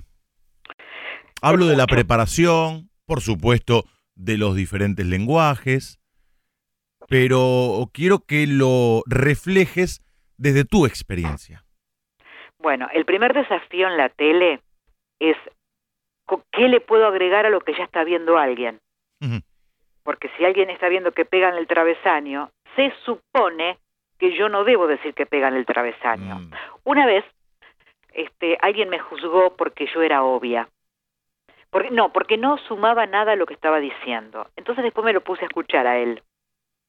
Cinco partidos seguidos lo escuché. Ni una palabra dijo que no era obvia. Pero nunca nadie lo juzgaba a esa persona. Bueno, es muy difícil, Leo, si pega el travesaño, no decir pegó el travesaño. es muy difícil. Y más, y más proviniendo de la radio. Pero totalmente. Entonces traté de dejar de ser tan mala conmigo, de querer buscar alguna poesía diferente a que si pegan el travesaño, señor, ¿qué voy a inventar yo? Bueno, pues te lo pongo como ejemplo. Eh, de, la diferencia que me pregunta. Lo ideal sería decir diferentes cosas a las que puedo decir en la radio, porque en la radio se supone que vos no lo estás viendo y tengo que contarte qué está sucediendo. Así como ustedes tienen que contar por dónde va la pelota, ¿viste? Bueno, ponele. Eso. Después otra cosa que tiene que ver con los tiempos. Eh, por en la tele, en el entretiempo, tengo 20 segundos y en la radio tengo 3 minutos. Y otra cosa, para mí recontra fundamental, en la radio yo elijo qué te cuento. En la tele te cuento lo que un director ponchó en la cámara como imagen. Porque si está mostrando un foul en la puerta del área, yo no debería estar hablándote del penal que no cobró en la otra área. Porque estamos hablando de esta imagen. Claro, claro. Y yo no elegí esa imagen, la eligió el director. Tengo que hablarte de eso que estás viendo yo, vos, el otro en tu casa y el otro en Salta. Estamos viendo todo lo mismo y yo tengo que hablarte de eso que yo no elegí hablar pero que sucedió que el director consideró que es una imagen que tiene que poner. En la radio elijo yo que te cuento y mm. cómo te lo cuento y que en el tiempo que te lo cuento, según lo que yo maneje de tiempo que tenga. Más o menos va por ahí. El lenguaje me parece que es mm, parecido. El lenguaje no, el lenguaje yo nunca lo acomodé. El lenguaje es lo mismo. Ah. Me acomodo al relator que tengo, si puedo entrar más o menos tiempo, y después en una me tengo que peinar y pintar y en el otro no. más allá de que laburás en tele y, has dejado tu huella en cada trabajo que hiciste en televisión, yo, decime si estoy equivocado, te considero una mujer de radio. Por, por, por formación, por eh, lo que has hecho y seguís haciendo. ¿Me equivoco? ¿Vos te considerás de la misma manera? No, me considero una mujer de radio. Ah. Porque además... Pensé que otra vez me ibas a retar. No, además no te duró mucho, volviste pronto, así que tengo handicap para seguir gritando. No, se me pasa rápido. Se pasa rápido, no soy rencoroso. No, para nada. Ah, y menos con vos. Sí, eh, no, soy de radio, soy de radio. Tengo, esta, yo soy muy bueno, hablando del horizonte de Galeano, ¿no? Mm, ¿Viste? Mm. ¿Para qué sirve la utopía? Para mm, seguir caminando. Yo soy reutópica, yo soy resensible, yo tengo, yo vuelo, yo lloro en los homenajes ahora de los 100 años de la radio, me la pasé llorando, escucho a la REA y sigo llorando, y escucho cortinas musicales, y escucho esto. Yo soy extremadamente sensible, que no pareciera porque me tengo que colgar caretas para salir a actuar, pero yo soy esto en realidad, yo vibro con la radio, me gusta jugar con la radio, amo a mis amigos que hacemos radio, este, sí, esto. Eh, la tele me parece linda, pero puedo vivirse en la tele. Claro. Ah, es buena frase esa. Es buena frase.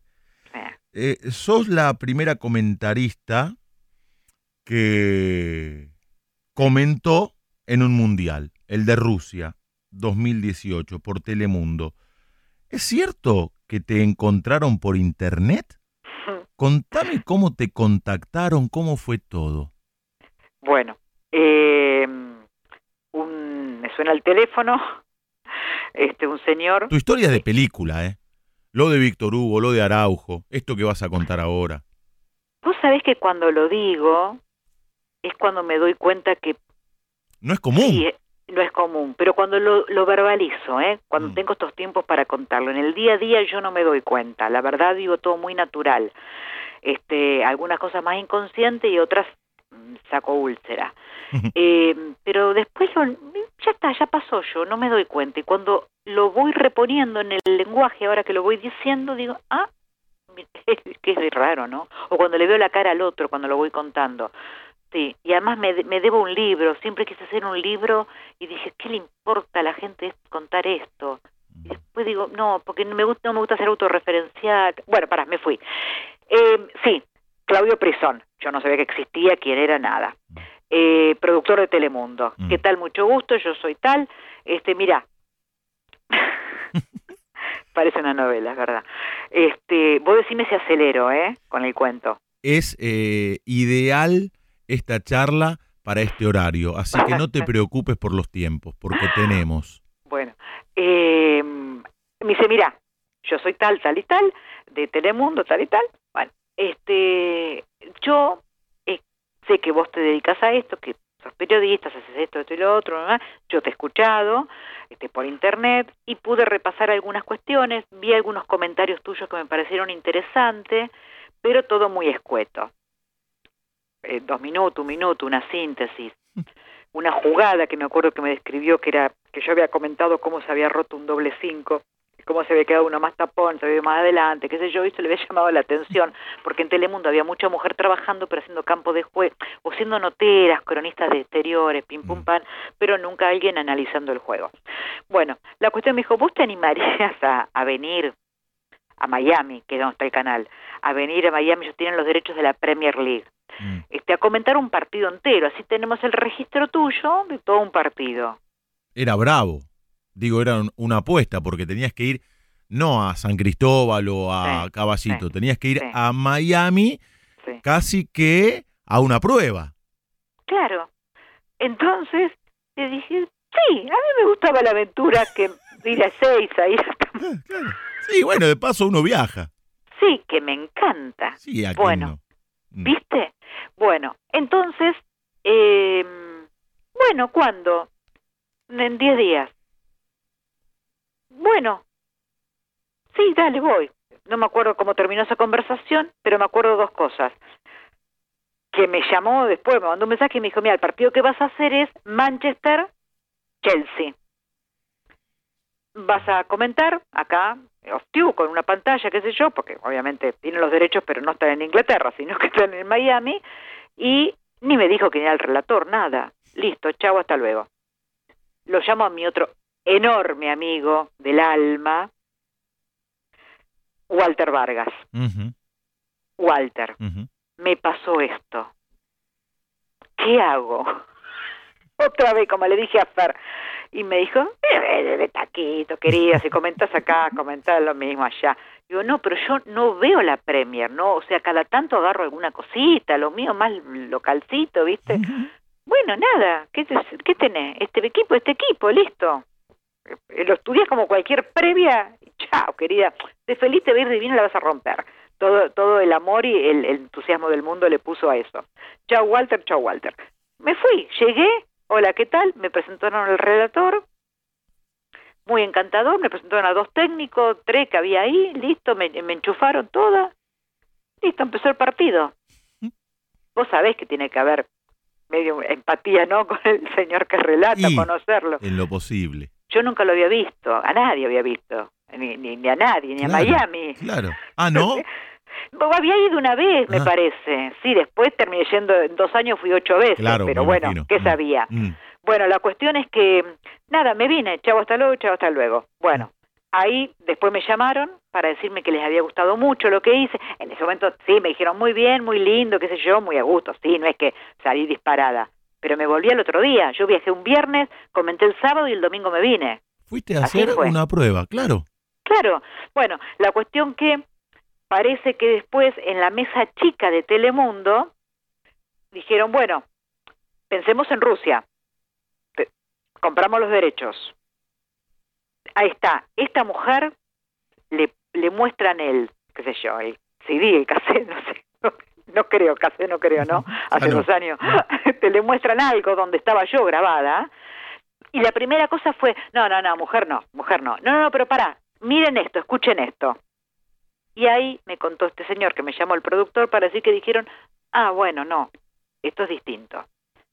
Y ahí me llaman o me mandan un mail para invitarme a ir a Rusia. No, me invitaron a ir de nuevo a hacer otro partido, querían escucharme otra vez. A Miami, Sí. otra Y vez. fui hice otro partido. Ujú. Vuelvo, lo mismo, ¿eh? la misma escena, la misma escena, otro relator. Pero en la misma situación. Volví, qué sé yo, y ahí sí, a los 15 días me llega el mail y me invitan a ir formalmente a Rusia. Esto era marzo y el mundial era en junio. A ir a Rusia como parte de eh, ellos, que eran un montonazo, que iban a trabajar todo el mes, aunque sea yo iba a ir hasta octavos, una cosa así. Este, pero la idea era incorporarme, bueno, en algo diferente. Mm. Este, y fue muy loco porque esto coincidió con el 8 de marzo, que en Estados, el Día de la Mujer, y en Estados Unidos había explotado el Michu y todas las, las, las mujeres este, estaban muy, muy movilizadas. Y parece que cuando dan, yo estaba acá en La Plata, cuando dan a conocer que me iban a llevar, nadie me conocía, nadie, pero nadie, nadie de nadie, pero dijeron el nombre de una mujer me contaron que en una conferencia de prensa que hubo en Nueva York, cuando presenta Telemundo el Mundial y me nombran, que la, la prensa se aplaudió, pero porque era todo, no porque me conocieran a mí, sino por esto de innovar en llevar una mujer, como que había sido muy disruptivo para ellos también. Me lo contaron después. Bueno, no los vi nunca más hasta que los vi en Moscú. Así. Qué bárbaro, Hola. qué bárbaro, digo. Qué O sea, pasaron más cosas, como que me encerré tres meses a estudiar, por ejemplo, ¿no? Este, Ah, ¿sí? ah, le, dije a, le dije a Valentino cuando me llegó ese mail, le digo, Valen, ¿qué hago con esto? También, ¿viste? ¿Y qué te Claro. decía Valentino? Estuvo fantástico. Valentino tenía 13 y me dijo, te vas, la vas a pasar bárbaro. Yo me quedo acá con la abuela. Andá y disfrutá, porque vos acá la pasaste demasiado mal, me dijo. Andá y disfrutá. Si no disfrutás, quédate en La Plata. ¿Para qué vas a ir? Mirá, mirá qué sabio. Sí, tan chiquito y tan sabio, ¿eh? Sí, muy sabio siempre fue, de unas frases muy, muy determinantes en mi vida. Mm, Y sí, él vio una mamá que la pasaba mal también. Este, él escuchaba, ¿viste? Así que me dijo, ¿dónde pasa? Bueno, conclusión, me fui. Y llegué sola a Moscú, Solita. tal cual. Y sí, si no los conocía, ¿con quién me iba a ir? Claro. Me fui sola, Claro. tal cual. Me fui sola con una carpeta llena, te sabía hasta los suplentes de Japón. Claro, Tal esto que me dijiste. Te preparaste el mundial, te encerraste Ah. tres meses a prepararlo. Sí, de lunes a lunes, tema mundial, Tema a preparar. mundial. Sí, porque, a ver, iba a trabajar para 400 millones de personas de habla hispana en Estados Unidos, Mm, con gente que nunca en mi vida había visto más que aquel día que fui a Miami. claro. Hacer televisión para el mundo hispano, comentar un mundial que nunca había comentado, nunca había ido a Rusia. Claro. Tenía que minimizar mis errores. Mm. Después dije, el penal de Croacia va a ser igual que el de Chacarita, un penal. Pero yo no conozco a, qué sé yo, el que quiera, no sé. Bueno, justo dije Croacia que tiene jugadores conocidos, pero había otros que no conocía, Por ¿entendés? supuesto, y claro. pero Perisic, que yo lo conocía, pero bueno, había otros que no. Bueno, no importa, lo pongo de ejemplo. Digo, bueno, eh, vamos a ver, quiero quiero estar en tema con esto, ¿no? Quiero que no me agarre desprevenida. Después, mis errores serán mis errores. Y la verdad, Leo, que fue una experiencia descomunal, descomunal. Conocí gente maravillosa, una cadena de la hostia, pero extraordinaria, desde lo profesional, con gente que me impactó de lo esto, lo empático, lo solidario, los buenos compañeros. ¿Vos sabés que todos laburan ahí para que el otro brille? Esto incluye el presidente de Telemundo, hasta las chicas que me maquillaban los pibes que me metían en el micrófono. Qué bueno eso. Descomunal. Qué bueno eso. Tan bueno que fui muy feliz por eso. Yo fui feliz todos los días, todo el día. Porque aprendí, porque crecí, porque crecí profesionalmente, porque me desafié a comentar un mundial, porque lo pude hacer y lo hice bien, porque Podés- estuve a la altura de las circunstancias. Podés escribir un libro con esa experiencia y el título, el título del libro podría ser Un mes seguido de felicidad. Y ahí contás todo esto que estás contando. Sí. Eh, sí, nunca me había pasado de ser veintipico de días felices las 24 horas. Y Es eso me es- pasó en Moscú. Es muy difícil. Sí, muy- muy- me pasó eso. Pero tuvo que haber, por eso al otro año me invitaron a ir a Francia a trabajar al Mundial Femenino. Yo no hubiese vuelto eh, si no era, eh, si no le hubiese pasado eh, Claro. también desde lo humano, claro. además de lo profesional, ¿viste? Y la verdad que fue una experiencia, gente entrañable y, y yo crecí mucho además. Esto, esto que te dije, esta comentarista no es la de 2012 cuando entró a Fútbol para Todo. Claro, claro. Yo soy otra comentarista, claramente. Pero es lo lógico, ¿no? La evolución lógica también. Podría, haber quedado igual o involucionado. Yo creo que tengo otras herramientas.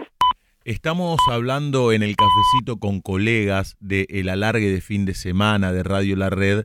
Estamos hablando con Viviana Vila. Sé que tu viejo, que falleció hace unos años, fue muy compañero tuyo y te acompañó mucho en tu recorrido. ¿Lamentaste que no estuviese para verte comentando un mundial o no tuviste tiempo de reparar entre tantas emociones en tan poco tiempo en su ausencia en aquellos días? Me tocaste un punto que quiebro. Tranquila. Siempre también es lindo, ¿no? Traerlos a los viejos, recordarlos. Eh, a mí también me pasa, con los míos, que ya no los tengo, y, y es una manera también de que sigan con nosotros, hablar de ellos, recordarlos, y más en tu caso, porque sé fehacientemente que fue muy compañero durante tu recorrido, en los comienzos, que era muy futbolero también. Sí, sí, claro. Eh, mira, Leo, mi papá estaba bien hasta que un día dejó de estarlo y un día dejó de estarlo mal porque tuve que internarlo mal. Pero me escuchaba, pero casi que no podía hablar más que balbucear. Yo sabía que se moría mi papá. Esos 15 días no me separé de su lado teniéndolo de la mano apretada. En el medio de esos 15 días, eh, yo todavía estaba, era el, final de fútbol para todos. En el medio de esos 15 días eh, me sonó el teléfono, era un productor de fútbol para todos, que decide mucho, y le dije, mi papá se está muriendo, puede ser que este fin de semana no viaje muy lejos, sino que me des algún, no te pido ni faltar algún partido por acá. Y me dijo, no, no, no trabajas más. Me echaron de la tele de esa manera, por Uh. teléfono, en el medio de la agonía de mi papá. Uf, Corté el teléfono y mi papá me miró como diciendo quién era, porque me escuchaba, pero no me podía hablar. Dije, no, no, no, nada, nada, nada, es una cosita. Yo quería llorar, estaba enojada y triste, pero no quería que mi papá se vaya sabiendo que me habían echado de la tele, porque él esperaba qué partido así, los jueves me llamaba, porque estaban las designaciones, para saber en qué partido se tenía que preparar para verme. Y no le dije nada. Pero fue lacerante, para mí fue determinante para saber qué clase de personas también nos rodean a veces. y, Mi papá se murió Mm, y a los meses me llamaron de Telemundo. Mm.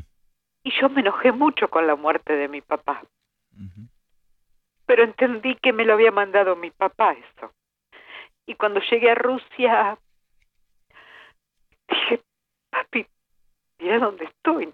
O sea, se- se- ahí se hubiese muerto de emoción. Hmm. Entonces aprendí que, aunque lo lloro, todo lo lindo que me pasa, me lo manda él. Y lo tuve que resignificar, Leo. ¿Qué voy a hacer? Gracias por abrirnos tu corazón y, y por hablarnos de la manera en la cual nos estás hablando, a nosotros, a los oyentes, mejorando la madrugada. Estamos charlando con Viviana Vila. Si te parece, vamos a hablar un poco de fútbol en el cierre de esta charla. ¿Te parece que hablemos un poco de fútbol que tanto Lo que nos quieras, apasiona? Lo que quieras, lo que quieras. Perdón si quebré, pero No, por favor, por favor. Es válido, es válido. Y, y es muy lindo también escuchar a una hija hablar de su papá como acabas de hacerlo. Los mejores equipos que viste. Te hablo de tu historia como periodista. Esos, esos equipos que cuando vos sabías que tenías que ir a, a comentarlos, Sí. ya te predisponías bien. Decías, qué bueno, qué bien que juega, cómo me gusta comentarlos, cómo me gusta verlos. Bueno, eh, si tengo Armate- que hablar de, acá de La Plata, De, de cinco, seis.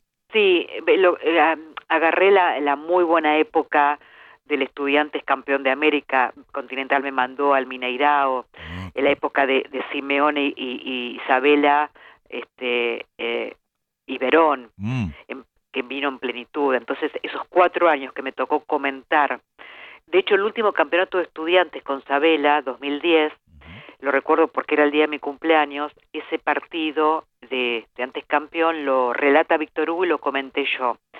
Este, y, y, y, bueno, era todo el, el coletazo de- del final de Sabela, que fue brillante, digamos, ¿no? Eh, haber tenido el privilegio de ver jugar a, al Boca con Riquelme, esa Libertadores este, de, con Riquelme brillando, ¿no? Eh, eh, eso lo tengo muy presente también, ese Boca. Eh, ¿Hablas del Riquelme de Bianchi o del Riquelme de, De Russo? Miguel. De Miguel. sí, Mm, porque me tocó más acá en el comentario. claro, claro. Aquel lo disfruté más de espectadora, por Claro. eso yo me vine acá porque me dijiste comentando. No, está muy bien. Entonces, el Estudiantes de Sabela, y sí, ese es uno. sí, fuerte, ese es uno. El Boca campeón de la Copa Libertadores de América de Miguel, Sí, ese es otro. sí. Eh, disfruto mucho del River de Gallardo Ah. desde entonces, lo disfruto mucho, me parece exquisito. ¿De ese cuál de todos? Porque viste que Gallardo es el mismo, pero a su alrededor eh, eh, va cambiando el Ah. equipo. Es- bueno, pero tiene tanta inteligencia que siempre tiene cómo Mm. acomodarlo. Sí, totalmente. Pero no, no sé qué decirte. Te dije que no tenía memoria para decirte exactamente Mm. cuál. Eh, a ver, ¿qué equipo? No sé qué, no sé si tengo otro equipo así que tenga la memoria. Tengo pasajes. No, no, ¿lo puedo dejar ahí? Sí, por supuesto. Y, y- y los mejores jugadores que comentaste, te dejo pensar mientras te cuento algo. Por ejemplo, para mí, como relator, era un desafío maravilloso ir a la cancha y relatar a Ortega, porque era un tipo indescifrable. Claro. Entonces, no sabías para dónde te iba a salir. Amagaba por un lado, iba para el otro. Te exigía estar hiperconcentrado, ciento por ciento concentrado. No podías pestañear cuando te tocaba relatar a Ortega. Eh, y, era un gusto, claro. Sí. Bueno, me sumo, ¿eh? Me sumo a lo que estás diciendo. Ah, lo, sumás, lo pones a Ortega. Sí, claro, claro. Yo sum- a, a mí me da mucho placer ver, ver jugar a la pelota este a, a- a tipos que la saben tratar muy bien, pero no me no porque sea fanática del sombrerito, el caño y la Mm, gambeta, soy mm. resultadista, así que este también tengo que ver con eso. Este, pero disfruto del tipo que hace arte con la pelota Claro. y verlo jugar a Riquelme era eso también, ¿no? Ah, Riquelme. Ortega, Riquelme, Verón, Verón. claramente Verón, Verón. claramente. Verón es un jugador maravilloso. Mm, me parece un privilegio haberlo visto jugar. sí. Este, y, y sí, además porque- volvió a estudiantes en plenitud. Sí, sí. Sí, sí, me quedé pensando en otros equipos de cuando yo era más chica, eh, pensaba en esos en esas batallas estudiante independiente, ¿no? Este, pero en la década del Ah, 80, 90 claro. te estoy diciendo. Éramos 80, chicos, sí, 80. me acuerdo. Pero yo era muy chiquita, entonces eh, que se me confunden los, los momentos, a veces los tiempos, mm, porque el Vélez de Bianchi me encantaba, por ejemplo, ¿no? Ahí este ahí también tenés otro otro pedazo de historia para, para recoger, para recuperar Claro, pedazos, claro, sí, ta- tal, claro. cual, tal cual, tal cual. Este, a ver, vamos, ac- acompáñame. Dale. Eh, ¿En qué estábamos? En los jugadores. Sí, me dijiste Ortega, Riquelme, Sí, la Brujita Verón. Si querés Sí. lo cerramos ahí. eh, bueno, ¿Querés dejarlo ahí? Lo dejamos ahí. Y me gustaría que me armes tu equipo ideal, compuesto por jugadores que viste. Cuánta maldad. A- acá te puedo ayudar. A ver. Y no, pero me cuesta decirte porque eh, eh, tengo que elegir un arquero Sí, y no- se me cayó Chilaver de una. Pero Pará. ¿por qué se ¿qué? te cayó? No, porque le he visto después muchas cosas a Filiol, pero yo no lo disfruté, Ah, claro, ¿entendés? claro. Al que más vi es a, a Chilaver.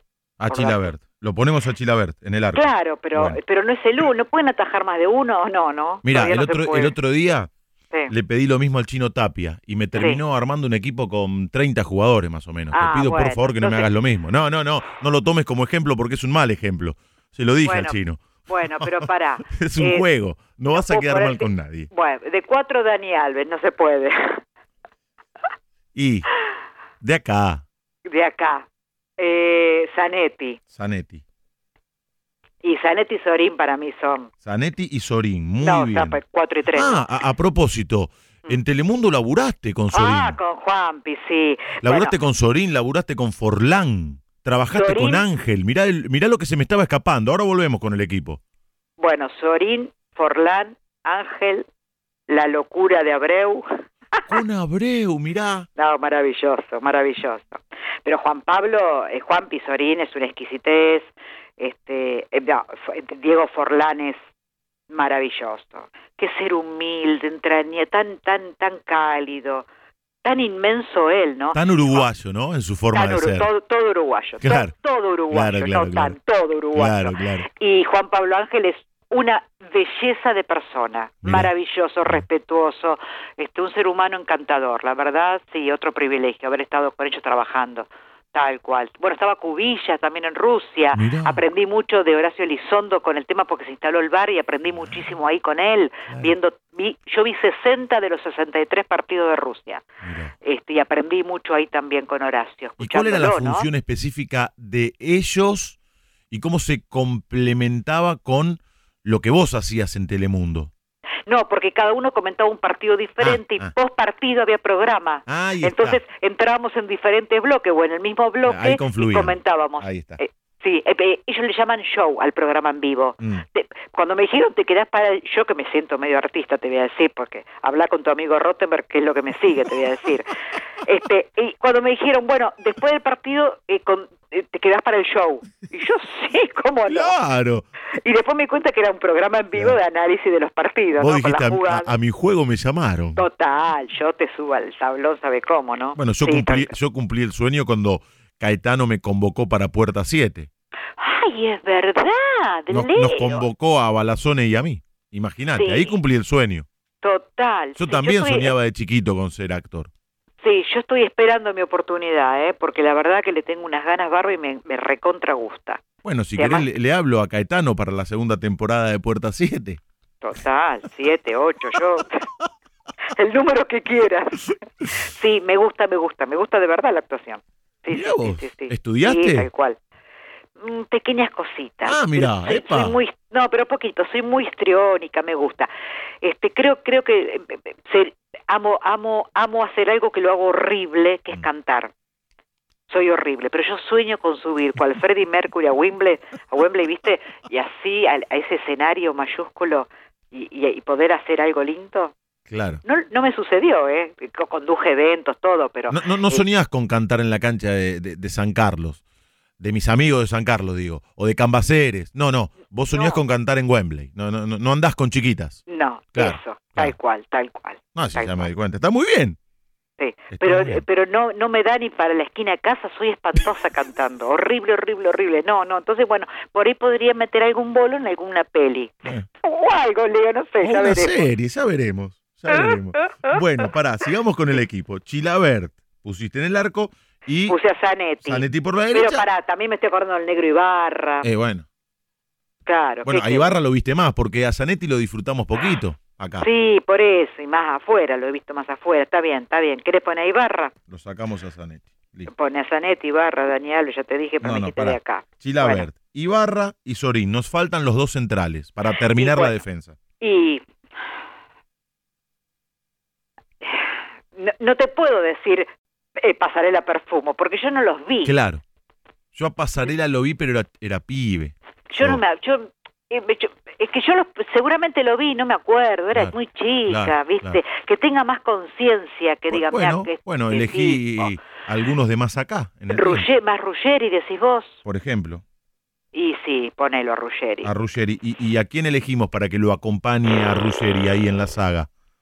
Hasta acá tenemos. Yo eh, Tata. eh, estiro para hacer ponemos al Tata, ponemos Ah, al Tata. Tata. Che, ¿tu vieja es de ranchos? Mi, mi mamá es de rancho, Ahí lo está. conoce al Tata de chiquito. Sí, por eso te lo pregunté. Sí, mi mamá es de rancho, sí, sí, sí. cómo Yo te investigué, al Tata, siempre dice, ¿Cómo siempre te, cuenta. ¿Cómo te investigué? ¿Cómo Que lo parió, sí. tengo sobredosis de Vila? De Viviana Vila. Porque, lo, lo aclaro porque alguno va a decir, "Eh, ¿te das cuenta? Le está chupando las medias a Agustín. No, hablo de Viviana Vila. Vos sabés que yo no los conozco, no conozco a nadie de ellos. No, no, Pero no, son familiares, ¿o sí? No, Ah, no. Nunca, nunca los vi en persona, no, nadie. no, no. No, nunca vi en persona a ninguno de ellos, ni a- no, nada, nada, no me Mm. conocen, no los conozco. Tampoco este a Julio Ernesto Vila. Tampoco, tampoco era familiar. Nada de nada, nada de nada, nada de Es que no nada es un nada. apellido muy común tampoco, ¿eh? Ojo. No sé, en realidad, este, mi, yo eh, eh, soy Vila, italiana, todo, pero en el documento me habían puesto Vila con Elie, Villa, porque era Villa como pasarela, Ah. Sí, Sabella, Claro. ¿entendés? Claro. Este, pero yo era Vila, pero bueno, qué sé yo, no Sí, sé. pero pará, pero pará, bueno, no soy nada de nada. Pará, pará, contame eso de, de tu vieja, que de Mami, que al Tata cuando era pibito lo tuvo entre sus brazos. y claro, te imaginas, en rancho eran 20, ¿entendés? Con todo respeto, es re lindo rancho, quiero contame. decir. Y bueno, es que mami, para mami era natural, lo veía después cuando vino a vivir a la pensión de estudiante y era el nene de ranchos, digamos, o sea, ella no lo contaba como algo muy, pero ella le decía José Luis.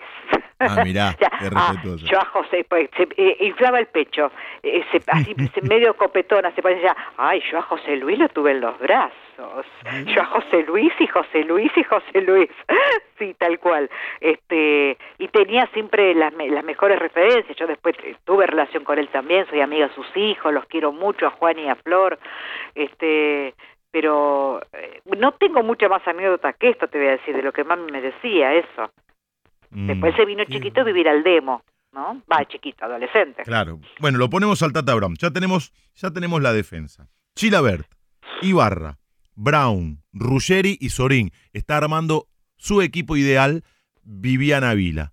Colega, amiga, docente universitaria, comentarista. Vamos a la mitad de la cancha. Ay, ay, ay, Dios. Pará de sufrir, por favor. Claro, Estás muy bien. Tengo muchos cinco en mi vida. Bueno, Porque por momentos me gusta el que raspa y por momentos alguien más y, y bueno, bueno, po- podés elegir dos mediocampistas centrales. Sí, claro, claro, Mm. claro. Eh, Aparte está bien tener uno y uno sí, porque hace al equilibrio del equipo, si se quiere. sí. Yo pienso Eh, eso. Ay, Dios. No, espera que arranco por derecha. Me había poner a Pedro Troglio. Uy, hablamos el otro día con Pedrito, qué grande. Otro tipazo. Lo elijo por buen tipo también, ¿viste? Ya a esta altura también ando eligiendo gente No, pero, no, bueno, pero aparte un crack, Pedro. No, por eso, te estoy mezclando. Tiene todo. Buen Y tipo. me gusta, y yo te, te hago una mezcla de Checho Batista, te hago una mezcla de Chapu Braña, te hago una Ah. mezcla, a Redondo lo vi muy poco acá, hablando de los que vimos acá, ¿no? Sí. Te hago esa mezcolanza, pensando más de, de volante central. Mm. Troglio por la derecha. Y bueno, y pero podés poner dos cinco, podés poner a alguien del estilo del Chapubrania, o al Chapu, no sé, no te quiero condicionar, Sí. y otro como para que juegue un poco más adelantado, con mejor manejo. No sé, yo te eso. trato de ayudar, déjame, ayudarte. Bueno, ahí te tiré tres nombres de cinco, ¿cómo los pondrías a esos cinco? Lo- y, y me dijiste Brania El Chapo, el, Che- Checho Batista, y el Checho. Pero eras pibita, ¿no? Chiquita cuando el Checho jugaba. Y bueno, pero el 86, ¿viste? Sí. Sí. Bueno, lo- los ponemos a los dos. Y para ir mezclando también, Bueno, para mezclar equipos, está, estoy mezclando dale. estilos también, Dale, es un lindo quilombo este. Sí, eso te metí en un lindo quilombo sobre el final. Escucha, y nos falta uno por la izquierda o un creativo y después vamos con los dos puntas. Bueno, bueno, tenemos que poner a Diego, Bueno, es Diego. una obviedad. Diego, está bien. Y es los dos de arriba. Eh, y Canigia, Cani. Sí. ¿Y el 9? Ah. Se van a enojar en la plaza. Bueno, lo pusiste a Troglio. Bueno, y al Chapu Brania. Bueno, y al Tata Brown. Estoy repasando el equipo. Digo, de los platenses, de los que hicieron historia en los equipos de allá. Sí, Martín Palermo. y Martín Palermo. Y Y tengo que elegir un 9. Ahí está. Pero pasa que hay muchos 9 también. Sí, ninguno como Palermo. Eso corre por cuenta mía. Sí. Por eso lo elegí a Martín. Y además Mm. porque es un tipo hermoso. Mm, también. Muy, Eh, hace muy poco nos visitó en la radio. Bueno, eh, hermosa persona. así quedó tu equipo. Chilaver. Ahora, te aclaro que cuando corte me hace, pero ¿cómo no metí de 8 a tal? Pero ¿y cómo no este? ¿Y cómo no el otro? ¿Y cómo me comía, no sé, a Orteguita, que lo nombramos y hoy? Bueno, pero es un Ay, no puse a. Verón, un- a Sebastián. Y bueno, pero y bueno. Sacame uno, Y te saco, te saco al Checho Batista o a Brania. sacalo al Chapu, si ahí querés. Está, ahí está. Entonces queda Verón y Batista. Está bien porque Verón puede jugar tranquilamente ahí. Más adelante también. Claro, sí. claro, y Batista más para la Más contención. cinco. Sí, ahí está, total. mira, así quedó tu equipo. Lo, lo digo rápido porque eh, vas a seguir cambiando jugadores. Sí, Chilaver. sí, quiero cambiar a 5 ya.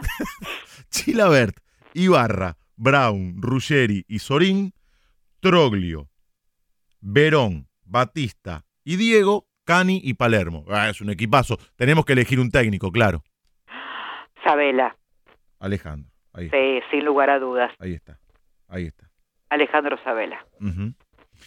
La última por parte de Javi y después yo le voy a hacer la última. Perdón, porque Uf, no lo nombré a. Bilardo, ¿eh? Ah, ahí me tengo que poner de pie. Con Sabela No. también, digo, pero Ja, ¿Hacemos dupla? Vayamos con la dupla. ahí está. Qué, linda está. dupla. Sí. Alumno y maestro. Carlos. Vilardo y Alejandro Por eso. Ahora sí, ahora sí. La última de tu parte, Javi, y, y después le voy a hacer otra pregunta a Vivi antes de despedirla. Estamos charlando con Viviana Vila. A ver, em, cuando hablaron de, de las nuevas generaciones, cómo lo- los veían y, y se quedaron, me parece, un poco ahí en el tema de, de la fama o, de- o del estudio, vos que sos docente, eh, ¿han cambiado los chicos que llegan a, a estudiar ahora eh, eh, de periodista deportivo? ¿Ves alguna diferencia? ¿Cómo, ves a las nuevas generaciones en esa cuestión de, la educación? Sí, veo algunas diferencias. Primero que ahora hay más mujeres, por ejemplo. Em, veo más desconcierto que antes en muchos. Onda, me anoto en la facultad, me gustaría hacer esto, pero eh, sin tener muy claro para qué o por qué, dónde quiero ir, como más perdidos muchos de ellos. Este, algunos encuentran la vocación mientras están en la carrera, otros ven que es complicado y se bajan, otros ven que ahí esto de la fama y el prestigio que hablábamos, viste, yo medio que soy mala onda con eso cuando les explico un poco por dónde va la cosa. Este, o realista, qué sé yo. Yo creo que un poco tiene que ver con eso. Y después tenés siempre, siempre cada año un grupito pequeño que la tiene recontra clara de qué quiere hacer y le pone muchas fichas a su formación. Pero fue cambiando el perfil. Creo que hay mucho ahora de, de mientras estoy, busco para dónde quiero ir. ¿Viste? Y algunos Mm. en esta era de que todo es tan flash, tan visual, tan rápido, un, un tweet, todo tan rápido, hay poca paciencia para lo artesanal, la búsqueda, el saber que eh, te anotaste en periodismo deportivo y de mínima vas a trabajar los feriados y los sábados y domingos. Hay a veces mucha pachorra con eso, ¿viste? mm. También. Bueno, algunas de las cosas que puedo ir observando. Fuiste compañera, hablando de grandes y de referentes, del turco Osvaldo Hueve. Haceme una semblanza del turco, porque nuestros amigos lo conocen por lo que fue como periodista, como relator. Tuvimos no hace mucho una muy linda charla aquí. Sé que también Sí. habló con vos Sí, por esos días. Pero vos tenés un plus porque fuiste compañera de él. ¿Cómo fui era el turco? comentarista del... Y fu- fuiste comentarista, exactamente. Bueno, yo sigo enojada con la muerte del turco. Eh, o sea, no solo que me dolió, Primero que me parece que no, no es real esto que estoy diciendo, la muerte del turco. No, no se podía ir Hueve, ¿viste? Mm, mm. Había hablado hacía unas semanas antes de su ACB, hablaba muy seguido con él, este, o al aire o fuera del aire. Bueno, eh, yo lloré mucho también por el turco, porque a mí me a mí me enoja la muerte. Me parece una mierda la muerte. Habría que matarla, como decía Hay que matar la muerte. Mm. Hay que matar la muerte. Me parece una reverenda mierda, sí. y sufro mucho, no la acepto. Y de determinada gente que me parece necesaria, tan temprano, tan ingrato, tan injusto, tan abrupto, tan cruel. No tenía que irse así el turco, de ninguna manera. Entonces, como sigo enojada, lo niego en algún momento, ¿viste? No, esto no, no sucedió. Cualquier momento me va a mandar un mensajito. Eh, yo siento, sentía, me cuesta hablar en pasado, digo, profunda admiración, respeto, me acuerdo de, varias veces de que venía en su auto de Río Cuarto para relatar acá, me pasaba a buscar, nos íbamos charlando, tomando mate. Una simpleza, una ¿De qué, ¿De qué charlaban? ¿De qué charlaban con el turco, más allá de fútbol? No, de, de fútbol creo que no charlábamos, ah, ¿eh? No, no, este, desde cómo fue el viaje, desde alguna de la infancia, él siempre decía que yo era como su compañera, podría haber sido su compañera del colegio porque me tenía así como una compañera gamba, ¿viste? La que se sienta en el fondo y revolean tizazo para adelante. Bueno, y siempre nos imaginábamos esa escena jodiendo en el aula. Este, eh, siempre alguna cosa de la radio, alguna anécdota, eh, le sacaríamos el cuero a uno como corresponde, este, sí, sí, del partido. Yo creo que no hablábamos del partido. No, nos, siempre nos interesaron a muchas otras cosas también, poco del partido. Sí, sí, sí, sí. La familia, muy familiero, esas dos hijas, su mujer, este, un ser entrañable y un relator del recon carajo, que yo, que cuento, más de una vez cometí el error, estando en la cabina, de no mirar el partido por mirarlo relatar. A mí me fascinaba ver cómo agarraba el micrófono y gritaba gol, cómo su, cómo su cuerpo se transformaba. Yo miro mucho a mis compañeros relatores, porque los admiro tanto yo sería tan incapaz de hacer lo que hacen los relatores. Me parecen tan maravillosos ustedes, Leo. Me parecen artistas. Y cuando, cuando gritan el gol, los miro porque, me, no sé, su cuerpo se transforma. Y el turco abría la boca y gritaba, ponía colorado y cómo después se quedan describiendo la jugada en radio, que no tienen la repetición que tiene el de la tele. Son tan maravillosos, cómo describen todo, de dónde salió la pelota, cómo fue, cómo fue, y no se equivocan. Son artistas. Yo y, y lo miraba al turco, y estaba mal, tenía que mirar la cancha, pero yo me distraía. Hoy, digo, me tendría que haber distraído más, porque yo aprendía tanto este, sí, miraba qué anotaba, cómo decía, qué no decía, a mí me enseñó siempre. Y le tengo un profundo cariño, cariño, cariño, cariño, mucho, mucho, mucho cariño. Era mi amigo el turco. Mm. Escuchamos a Viviana Vila comentándole a Víctor Hugo Morales, la escuchamos comentando en la tele y antes de terminar esta charla, la vamos a escuchar en su debut hace pocos días, el jueves, ah. en Radio Nacional con Víctor Hugo Morales. Campuzano sobre el círculo central, tiene que cambiar pero no, prefiere ir para atrás, juega para Zambrano, Zambrano para Campuzano, bueno mague, se la lleva en el círculo central tocando la pelota por el costado, no pudo jugar la Marón, igual vino para Soldano, se va contra el área, enganchó, está el arquero con una gran atajada, pegó en el palo, el remate entró Salvio, gol.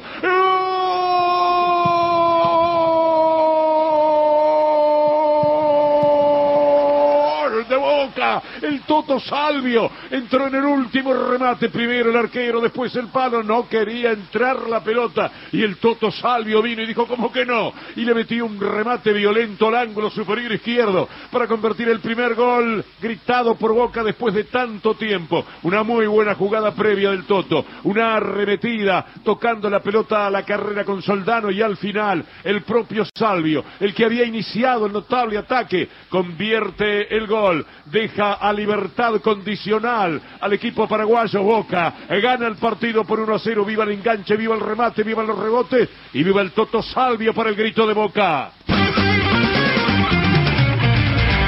Bueno, autor intelectual y material, ¿no? Porque Salvio Larmó respondió con una eh, jugada Silva que lo que hizo fue beneficiar justamente a todo Boca, al acecho.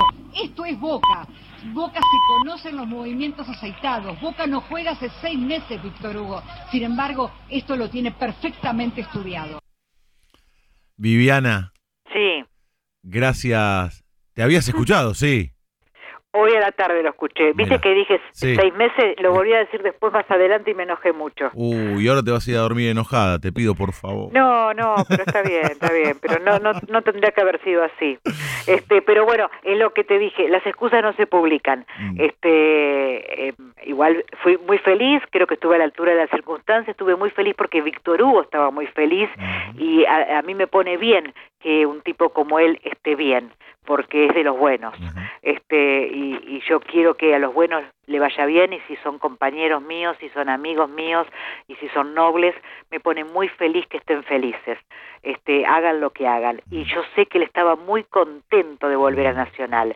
Entonces, eh, bueno, me tocó ser su comentarista ese día, no sé cuándo volveré a comentar con él, pero el proyecto Relatores, este, que nació de una manera tan linda, este, con tanto esfuerzo, con tanto amor, con tanto cariño, tan a pulmón, tan por nada, tan por, por, por hacer aire, como podíamos, donde podíamos, el tema era continuarnos, este, no perdernos después de la echada en Continental, bueno, eso era no perdernos, y era, es una cooperativa este, de amigos, de amigos, y Víctor Hugo, este, muy generosamente se suma porque, bueno, somos el equipo de él, aunque él no cobre un mango por esto. Y, y es genial, ¿no? También saberlo solidario desde ese lado. Bueno, siempre, siempre fue solidario con todos los laburantes. Y más con, con sus compañeros de trabajo de toda la vida. Así que que Nacional haya querido tener a relatores ahí adentro y que nos recibieran también los compañeros de Nacional, este, estuvo bueno, ¿no? Es una fusión que se va a dar con el tiempo en cuanto al conocimiento, al trato y todo esto. Pero Víctor Hugo estaba nervioso y contento y yo me, monté a eso, a los nervios y a la alegría también. Vos Sí. también sos de las buenas, Vivi. Gracias por la charla, por abrirnos tu corazón y honrar la profesión. Te mando un beso grande y ya nos cruzaremos cuando pase todo esto en algún estadio, en alguna radio, en algún lugar. Gracias, gracias chicos, a, eh, a tus compañeros, a vos Leo, que hayas tenido ganas de escucharme, de charlar. Este, eh, ya, ya estoy arrepentida por cosas que no te dije. No, por favor, por favor, porque yo también me voy a arrepentir, arrepentir por cosas que no te pregunté o que las planteé Claro, mal. Por favor. lo, importan- horror. lo importante es cómo lo pasaste. ¿Lo pasaste bien? Lo pasé fantástico, me hizo muy feliz, me haces muy feliz, me, me, me provoca además mucho agradecimiento que me hayas convocado para charlar, porque yo soy oyente tuya, yo te disfruto, Mm. entonces me siento muy honrada, de verdad, no es una falsa frase, es una verdad esta, me parece este un, un- un- eh, esto, un lugar muy respetable y que yo haya sido parte de este lugarcito tuyo en tu madrugada, me, me, me- de verdad me honra mucho. Espero haber estado, como diría el turco, este, esperemos haber sido dignos. Si se te ocurre algún cambio en el equipo ideal que armaste, hasta las 5 de la mañana estamos. Cualquier cosa me mandas un mensaje y te vuelvo Bueno. a sacar al aire. Y no, no lo voy a hacer para no ser este, desubicada, pero andá sabiendo este, que sí, que sí, porque no te nombré gente que es maravillosa jugando a la pelota. un beso Total, grande, Vivi. Total. Gracias, Leo. Gracias, A muchas vos, gracias, de verdad. vos. Un beso grande y un besito a todos los que nos han tenido la diferencia de escribir y saludar también. Beso grande, que Chao, descanses. mi amor. Que estés muy bien. Gracias a vos. Chao, chao. Viviana Vila, una pionera del periodismo, pasó por el cafecito con colegas en el alargue de fin de semana de Radio La Red, donde Luis Santa Cruz está en la puesta en el aire. Él son las manos de este programa.